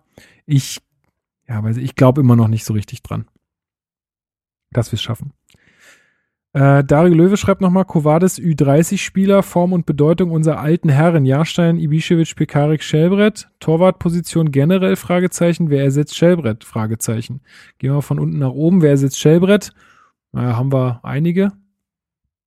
Wer es dann am Ende wird, wissen wir nicht. Ja, man darf nicht vergessen, dass, dass Askasibar dann erst ab Sommer einschreiten wird, aber dann wird er auf jeden Fall sich anbieten können für da, äh, Labadia. Der hatte bis jetzt ja gar keine Chance, auf ihn zurückzugreifen. Ja, aber, aber gerade kann ihn kaum Haben wir über Nee, ähm, das ist halt schwierig, aber gut, äh, aktuell spielst du ja eben mit zwei Sechsern mhm. und einem Achter und das will aber die ja nächsten Saison ja gar nicht haben. Genau. Also brauchst du eher jemand, der diese Achterrolle übernimmt und dann wird's halt nochmal spannend und äh, dementsprechend schauen wir mal, was auch ein, wie auch ein Toussaint ankommt. Ähm, irgendwann sollte auch noch mal ein André Duda zurückkommen, mhm. äh, den man ja auch gerne mal vergisst. Also dementsprechend abwarten. Ja, das wollte ich vorhin noch sagen. Aber also nicht, über den Rest mit deinem abgehackten äh, Teil irgendwie, weil ihr werdet das so. nicht hören, aber ich hatte hier ein paar Verbindungsprobleme, ob du das da schon gesagt hast, aber ja, Duda kommt ja auch noch zurück. Äh, Torwartposition ja, und, generell. Über alle anderen Namen haben wir gesprochen, oder? Ja, ähm, Torwartposition generell äh, haben wir, glaube ich, beantwortet und die Bedeutung der älteren Herren haben wir, glaube ich, auch ganz gut ähm, abgehandelt. So, ich meine, klar, die sind, also Nibischewitsch ist gerade von sehr großer Bedeutung, auch Pekarik ist gerade von sehr großer Bedeutung. Inwiefern das jetzt dann in Zukunft so sein wird, das müssen wir abwarten. Ähm, Nils.bln, Berlin wahrscheinlich. Äh, wie findet ihr das Duo Torunariga Oyata? Was bedeutet das für Stark und Rekik? Das hatte ich, äh, hatte ich vorhin schon mal so ein bisschen vorgeteased. Also ja, an den beiden ist gerade kein Vorbeikommen und ich find's mega. Ich finde die beiden, ich kann mich an eine Szene äh, aus dem Augsburg-Spiel erinnern, wo Boyata, ich glaube gegen Bayer war das auch, wo er ihm so mega geil den Ball abläuft äh, und seinen Körper da so richtig klug einsetzt und reinstellt. Einfach. Ja, solche Szenen hat er ein paar Mal drin gegen großartig. Augsburg. Das hat er wirklich sehr gut gemacht. Ja, ähm, ja du hast mit Boyata den also der macht gefühlt keine Fehler und ist wahnsinnig sicher und erfahren und mit Toruna Riga hast du halt auch jemanden, der defensiv auch sehr gut ist, aber eben auch nochmal so diese, diesen geilen Spielaufbau mit sich bringt und dementsprechend nochmal so eine ganz andere Facette ins Spiel, die Hertha sehr gut tut und ähm, sind, ich glaube, dass er noch lange nicht am Ende seiner Entwicklung ist. Ähm, also da geht noch was und äh, dementsprechend bedeutet das für Rekik und Stark jetzt auch nach deren längerer Pause sich erstmal aufzudrängen, aber die werden sich hinten anstellen müssen. Also ganz klar. Ja. Ähm, nächste Frage kommt von Moritz Stock. Könnt ihr einen Erklärungsansatz für die wiedergewonnene defensive Stabilität liefern? Bei Nuri ist man wiederholt sehr früh komplett auseinandergefallen. Was hat Labadia so schnell verbessert? Also ich glaube, dass da einmal dieses Teamgefühl eine wahnsinnig große Rolle spielt, dass da jeder in der Mannschaft auch mitverteidigt, sogar ähm, die Stürmer. Und ähm, dass es auch wieder einen klaren Plan im Spiel gibt. Also, dass du, dass du ganz genau weißt, äh, meine Verteidigung ist ja auch nicht nur immer gegen den Ball, sondern ja auch mit dem Ball. Und klar, wir haben halt auch wieder jetzt mal so ganz phasenweise und ganz kurz mal wieder diese Momente, wo wieder so ein bisschen hinten rumgeschoben wird aber was erstens nicht mehr so oft und so in dieser Länge praktiziert wird und zweitens, weil es halt eine ganz klare Aufgabe erfüllt. Und äh, ja, das sind, glaube ich, so für mich die zwei wichtigsten Punkte. Ich glaube, die hat jetzt gemeint, einer der Hauptprobleme, die er halt, also er hat sich mit Hertha sehr lange beschäftigt, weil diese Geschichte zwischen ihm und Hertha ja schon länger irgendwie im Raum stand. Und einer der Hauptprobleme, die er gesehen hat, ist, dass die es keine Achse gab und dementsprechend Stabilität gefehlt hat und diese Achse war wichtig zu etablieren und ähm, das hat er defensiv ja gemacht. Also wäre jetzt Plattenhardt nicht äh, verletzt gewesen, hätte mal wieder die gleiche Viererkette gespielt und allein das macht schon sehr, sehr viel aus.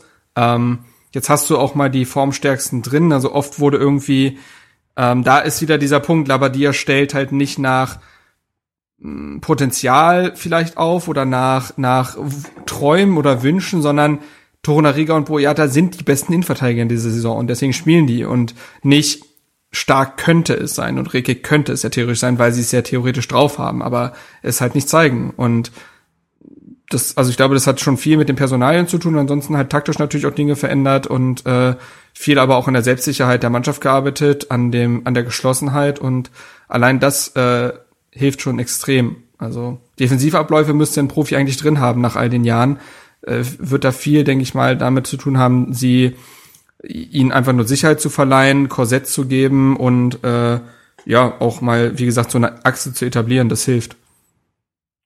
Genau.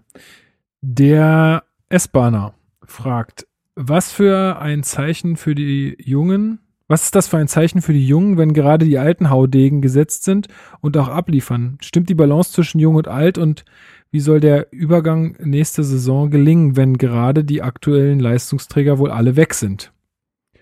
Ja, würde ich. Ja, also wie gesagt, das hatten wir ja schon besprochen und so extrem ist es ja nicht. Also die Jungen kommen ja zum Einsatz. Da spielt ein 22-jähriger Tona Riga, ein 21-jähriger Dilrosun, ein 21-jähriger Kunja, Luke Barkius 22, Mittelstädt ist 23. Ähm, so, und einige kommen dann ja auch von der Bank. Ähm, dementsprechend sehe ich da ehrlich gesagt gar nicht so das Problem mit dem Gefälle. Also die Mannschaft wird nicht komplett auseinanderbrechen, wenn es im Sommer dann äh, weitergeht und auch neue Spiele ja dazukommen. Also man, das ist ja der wichtige Punkt. Also klar gehen Spieler, die jetzt für den Endspurt wichtig sind, aber es kommen ja auch Spieler dazu und äh, dementsprechend ähm, glaube ich auch nicht, dass sich jetzt auch irgendein junger Spieler von Kopf gestoßen fühlt, weil ja die jungen Spieler, wenn sie Leistung bringen, auch zum Einsatz kommen. Sogar sogar Eigengewächse, die jetzt noch kaum Profierfahrung haben, kriegen ihre Chance und dementsprechend sehe ich da gar nicht so, ähm, ehrlich zu sein, die Probleme. Also. Ja. Gehe ich absolut mit. Äh, Armored Fish, Armored Fish schreibt, wie ordnet ihr die Leistung von Darida, der trotz eines leeren Tanks in Anführungsstrichen den Laufrekord der Saison bricht? Wie ordnet ihr die Leistung ein wahrscheinlich? Ähm, naja, haben wir auch alles schon zu gesagt. Das ist völlig verrückt. Äh, auch, dass er Vielleicht der beste Spieler auch der, also mit einer der besten der Saison, muss man ja auch sagen. Also der hat ja unter jedem Trainer eigentlich funktioniert und seine Leistung gebracht und jetzt, wo die Mannschaft einfach wieder gut ist, ist er noch mal besser und äh, ja, das ist äh, wahnsinnig wichtig und ähm, würde mich freuen. Also ich glaube, es wäre gut für Hertha, wenn man den Vertrag verlängern würde, weil er ähm, dazu anscheinend noch ein guter Teamplayer ist, sich immer in Dienst der Mannschaft stellt, nie irgendwelche Affären hat, äh, die nach außen dringen ähm, und dementsprechend äh, ja, ich finde, äh, Darida ist wahnsinnig wichtig für die Mannschaft, sowohl auf dem Feld als auch daneben, weil er eben so ein ruhiger Zeitgenosse ist und sowas brauchst du in der Mannschaft, ne? Die einfach arbeiten und jetzt besonders, wo Ibišević und Shelbrett und Co. gehen werden, ist er einer der erfahrensten Spieler im Kader zusammen mit Boyata und äh, diese Stützen brauchst du und ähm, ja, der wirkt einfach wieder richtig gut. Der war ja mal eigentlich abgeschrieben. Genau. Dann kam er ja noch aus seiner Verletzung so richtig gut zurück, irgendwie, wo er dann einfach selber so stark an Genau, und äh, das, wie gesagt, äh, über das Tor und die, also beziehungsweise über die Vorlage und seine Leistung haben wir ja schon gesprochen. Das ist natürlich überragend und wurde auch von Labadia nochmal extra erwähnt und gelobt. Genau. So, das sind alle Twitter-Fragen gewesen, die ich jetzt gesehen habe. Ähm, jetzt ist die Zeit schon sehr vor, äh, vorgeschritten. Hast du noch was gelesen? Und zwar gestern am Sonntag, den 31.05. war Labadia im Doppelpass bei Sport 1 und Preetz war bei Sky 90 zu Gast. Ähm, eine Aussage, die ich wohl gelesen habe äh, bei Sky 90, die gefallen ist von Preetz, ist, dass ähm, das jetzt auch nicht wahnsinnig neu ist, aber er hat es mal so in der Öffentlichkeit gesagt dass man ähm, wohl ähm, doch, also dass die, dass die Vorstellungen da doch ein bisschen auseinandergegangen sind äh, von Windhorst und, und ihn, zumindest was die äh, zeitliche, also was die Zeitachse angeht, wie man erfolgreich sein will, also wann man europäisch spielen will, äh, in welchem, also in welcher Kurzfristigkeit. ähm, dass es ja von Windhaus ganz klar kommuniziert wurde, dass es relativ schnell so laufen müsste und ähm, ja, da dann doch ähm, Hertha eine andere Vorstellung hat. Also das hat er jetzt wohl mal so ähm, auch ganz klar im Fernsehen gesagt. Hast du noch andere Aussagen, die jetzt irgendwie noch spannend wären, die jetzt nicht irgendwie schon eigentlich jeder Hertha-Fan, der sich ein bisschen näher mit dem Verein beschäftigt, äh, schon kennt, irgendwie gehört ich oder gelesen? nicht, also äh, soweit ich das verfolgt habe, nicht. Ich glaube, er hat noch was zu Kalu gesagt. Ähm, warum es quasi, also wie das jetzt alles abgelaufen ist und äh, warum es halt kein Comeback mehr geben wird und so, aber das hat er auch alles schlüssig erklärt und überrascht einen jetzt auch nicht. Ich fand es aber schön, dass er gesagt hat, ich habe der Mannschaft gesagt, dass sie ihn einladen und ihm einen schönen Abschied geben sollen, wenn die Saison vorbei ist, eben wegen der Verdienste. Ähm, und ich glaube schon, dass er sich gerne mit ihm gearbeitet hätte, aber dass es nach dieser Aktion eben nicht mehr ging. Ich glaube, das war jetzt so ziemlich das Einzige. Ansonsten glaube ich, war jetzt auch nichts mehr dabei. Ja, ist super schade. Also ist gerade bei Kalu so schade, dass das jetzt so ein unrühmlicher Abgang dadurch wird, ähm, also beziehungsweise, dass diese Situation ihm jetzt diesen blöden Abgang beschert hat, weil, äh, und wie gesagt, deswegen kommt er aufs Trikot bei mir, weil er einfach, also das muss man sich immer wieder bewusst machen, ähm, wie viele Tore der für uns äh, in den Saisons geschossen hat, in denen er hier war. Und klar, der war sicherlich nicht immer der, der irgendwie der Laufstärkste war. Das Spiel der, geprägt hat. Genau, aber er war halt einfach in den Situationen da, in die brutal wichtig waren. Und das macht ihn echt zu einem sehr, sehr, sehr verdienten Hertaner. Also ich glaube nicht, dass man ihn jetzt auf so eine Situation äh, reduzieren sollte. Und was ich auch zum Beispiel total schade finde, ist, dass äh, Shellbrett ja dann auch diesen, diese, zumindest mal diese, diese Verabschiedung vor den Fans nicht bekommen wird. Finde ich auch richtig traurig weil das ja auch äh, genauso wie Kalu. Ich meine, klar, der hat kein, ich, nee, der hat kein Tor geschossen, ne? Der hat noch nie ein Tor geschossen. Oder? Nee. Wer? Schellbrett. Klar. Ja? Zwei sogar. Zwei? Gegen, Fre ja. Ich glaube, nach, in, äh, innerhalb von drei Spielen, glaube ich sogar. Gegen Freiburg und gegen Wolfsburg. Also es ist jetzt schon drei Jahre wieder. her oder länger? Vier? Oder so? Länger. Ich glaube 2016 ah, oder so. Okay. 2000, ja, ja, 2015. Irgendwie so. Wieder verdrängt. Äh, egal, aber äh, auch wenn er jetzt nicht der Torjäger war, ähm, ja, einfach, dass der so lange bei uns war und auch immer, hatte auch mal seine schwächeren Phasen, aber äh, jetzt gerade ist er wieder brutal wichtig und das ist verrückt. Also ich hätte ja nicht gedacht, dass der überhaupt noch mal eine Rolle spielt, aber mega, mega. Freue ich mich. Ja, den wird man vermissen. Also auch menschlich, muss ich sagen, finde ja. ich einer der überragenden in den Jahren. Immer sehr nett gewesen, sehr bodenständig. Ähm, also genau solche Typen braucht eine Mannschaft und ich hoffe, dass da Leute in diese Rolle reinwachsen können, weil solche Spieler geben einer Mannschaft erst das, äh, den Halt und wirken, glaube ich, wie Kleber. Ja, ähm, darf man nicht vergessen. Jungs vielleicht auch mal wach.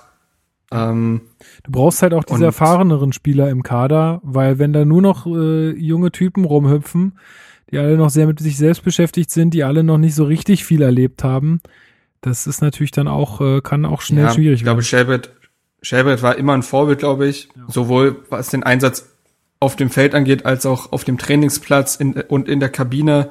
Ähm, und ja, es äh, ist bitter, dass solche Zeiten irgendwann zu Ende gehen, aber ähm, so ist es halt. So war es ja auch bei einem Fabian Lustenberger beispielsweise. Oder ich glaube, war auch zum Beispiel schade, als ja zum Beispiel auch so jemand wie Levan Kobiaschwili dann irgendwann aufgehört hat, der ja auch über Jahre irgendwie bei Hertha so eine Stütze war und so ein selbstloser Teamplayer und so und solche Typen braucht die Mannschaft und bin gespannt, wer da in diese Rolle wächst und ähm, ja, dementsprechend wird das sehr schade sein, wenn er geht, zumal er ja, wie andere auch, jetzt leider keinen Abschied vor Publikum bekommen werden, zunächst, zumindest in dieser Saison.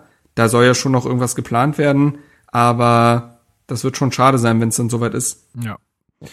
Gut, dann sind wir hier am Ende der Folge. Oder hast du noch irgendwelche Themen, die wichtig sein könnten für unsere Zuhörerinnen nee, und Zuhörer? Nicht, eigentlich nicht. Ist ja lang, lang genug geworden. Genau. Gut, dann hoffen wir, ihr hattet die letzten zwei Stunden viel Spaß mit unserem Content hier. Wenn das so ist, dann teilt den Podcast total gerne mit allen, die ihr kennt und die Hertha-Fans sind. Ähm, äh, ja, äh, retweetet uns auf Twitter, teilt uns auf Facebook. Ähm, Schreibt uns gerne eine, eine gute Rezension oder auch äh, eine begründet schlechte Rezension meinetwegen auf äh, iTunes. Ähm, Können es auch per Mail erreichen. Genau, per Mail auf jeden Fall gerne erreichen. Äh, kurzer Hinweis noch zu unserer Homepage. Viele werden vielleicht von Ah ja, das genau, Problem das- haben, dass sie aktuell nicht auf unseren Blog kommen, weil, naja, der ist, sagen wir mal, von der Architektur her noch sehr alt und ist äh, jetzt öfter mal gehackt worden. Ihr werdet vielleicht irgendwie ein iPhone gewinnen oder so, wenn ihr auf unsere Seite kommen wollt. Ähm, ja, aber da können wir, ähm, ja, da können wir vermelden, dass da in sehr, sehr kurzer Zeit jetzt ähm, die neue Version an den Start gehen wird und ihr bald ähm, quasi unseren Blog in neuem Look and Feel und dann auch äh, zuverlässig ohne ähm, irgendwelche komischen anderen Verlinkungen sehen werdet und ähm, ja, genau. Genau, genau. Wir arbeiten dran. Wir müssten, um ganz transparent zu sein, wir müssen gerade alle Artikel händisch äh, kopieren und neu einfügen und teilweise Bilder einfügen, weil wir sie nicht exportieren können, weil in dem Code der Artikel auch Viren drin sind. Das heißt, wir würden das Problem nur wieder verschieben. Dementsprechend müssen wir alle händisch kopieren und das ist natürlich sehr anstrengend und dauert und äh, genau dementsprechend äh, habt da etwas Geduld. Wir hoffen, es nächste Woche fertig zu bekommen, aber äh, ja, Ja. schauen wir mal. Ich bin schon fertig. Du bist, äh, ich meinte vor allem diese Woche, es ist ja schon Montag. Ja, richtig. Äh, ja, du bist ja auch, du musstest ja auch nur ein paar Podcasts übertragen. Ich muss ja hier Artikel von vor äh, zehn Jahren vor Christus irgendwie Zehn. Jahre vor Christus. vor Christ, Also vor Christoph meinst du vielleicht? Vor Vor Christoph. Christoph, ja. Okay. Ja, genau. Gut, na dann, also wie gesagt, auch da ist dann wieder die Möglichkeit, äh, was in die Kommentarsektion zu schreiben. Und ähm, genau, dann wünschen wir euch noch äh, eine gute Woche. Und ich denke, dass wir dann jetzt wieder in unseren alten Rhythmus verfallen werden. Außer es gibt noch irgendwelche völlig. Eine, das und es gibt noch eine englische Woche, ne? Ja, Ja, aber die Stimmt. kommt erst Also wir haben jetzt das- später, ne? genau. Äh, drei- 31. bis 33. Spieltag dann. Und dann machen wir vielleicht irgendwie noch mal eine nette Abschlussfolge, wo wir nur den Spiel, nur den Spieltag gegen Gladbach. Na, wir werden es einfach mal schauen. Und irgendwann kommt dann die 16 Stunden Special Saisonrückblick Folge. Das ähm, hart. ey. mit drei mit äh, drei, äh, weiß ich nicht, ähm, Nervenzusammenbrüchen und ja. sehr viel Alkohol und ai, das wird äh, übel. Aber ja, ich freue mich drauf. Äh, jetzt äh, jetzt macht's ja wieder Spaß, zum Glück. Das stimmt. Irgendwie kann man dann jetzt, gerade wenn es dann, äh, dann doch bis zum Saisonende so gut laufen sollte, dann kann man doch auch irgendwie drüber lachen, was so passiert ist. Und ähm, ja, wir werden sehen, wo es das alles hinführt. Also, ihr habt eine gute Woche. Äh, viel Spaß mit Hertha am nächsten Wochenende, hoffentlich gegen Dortmund. Ach so, jetzt haben wir den Ausblick verpasst. Naja, wir werden sehen, was passiert. Ich denke, die Mannschaft hat jetzt gerade keinen Druck. Ähm, wir haben in Dortmund schon öfter uns ganz gut verkauft. Könnte könnt wieder ein Punkt werden, aus meiner Sicht. Gut, also, adios. Gehabt euch wohl. An dem schönen Strand der Spree, dort spielt Herr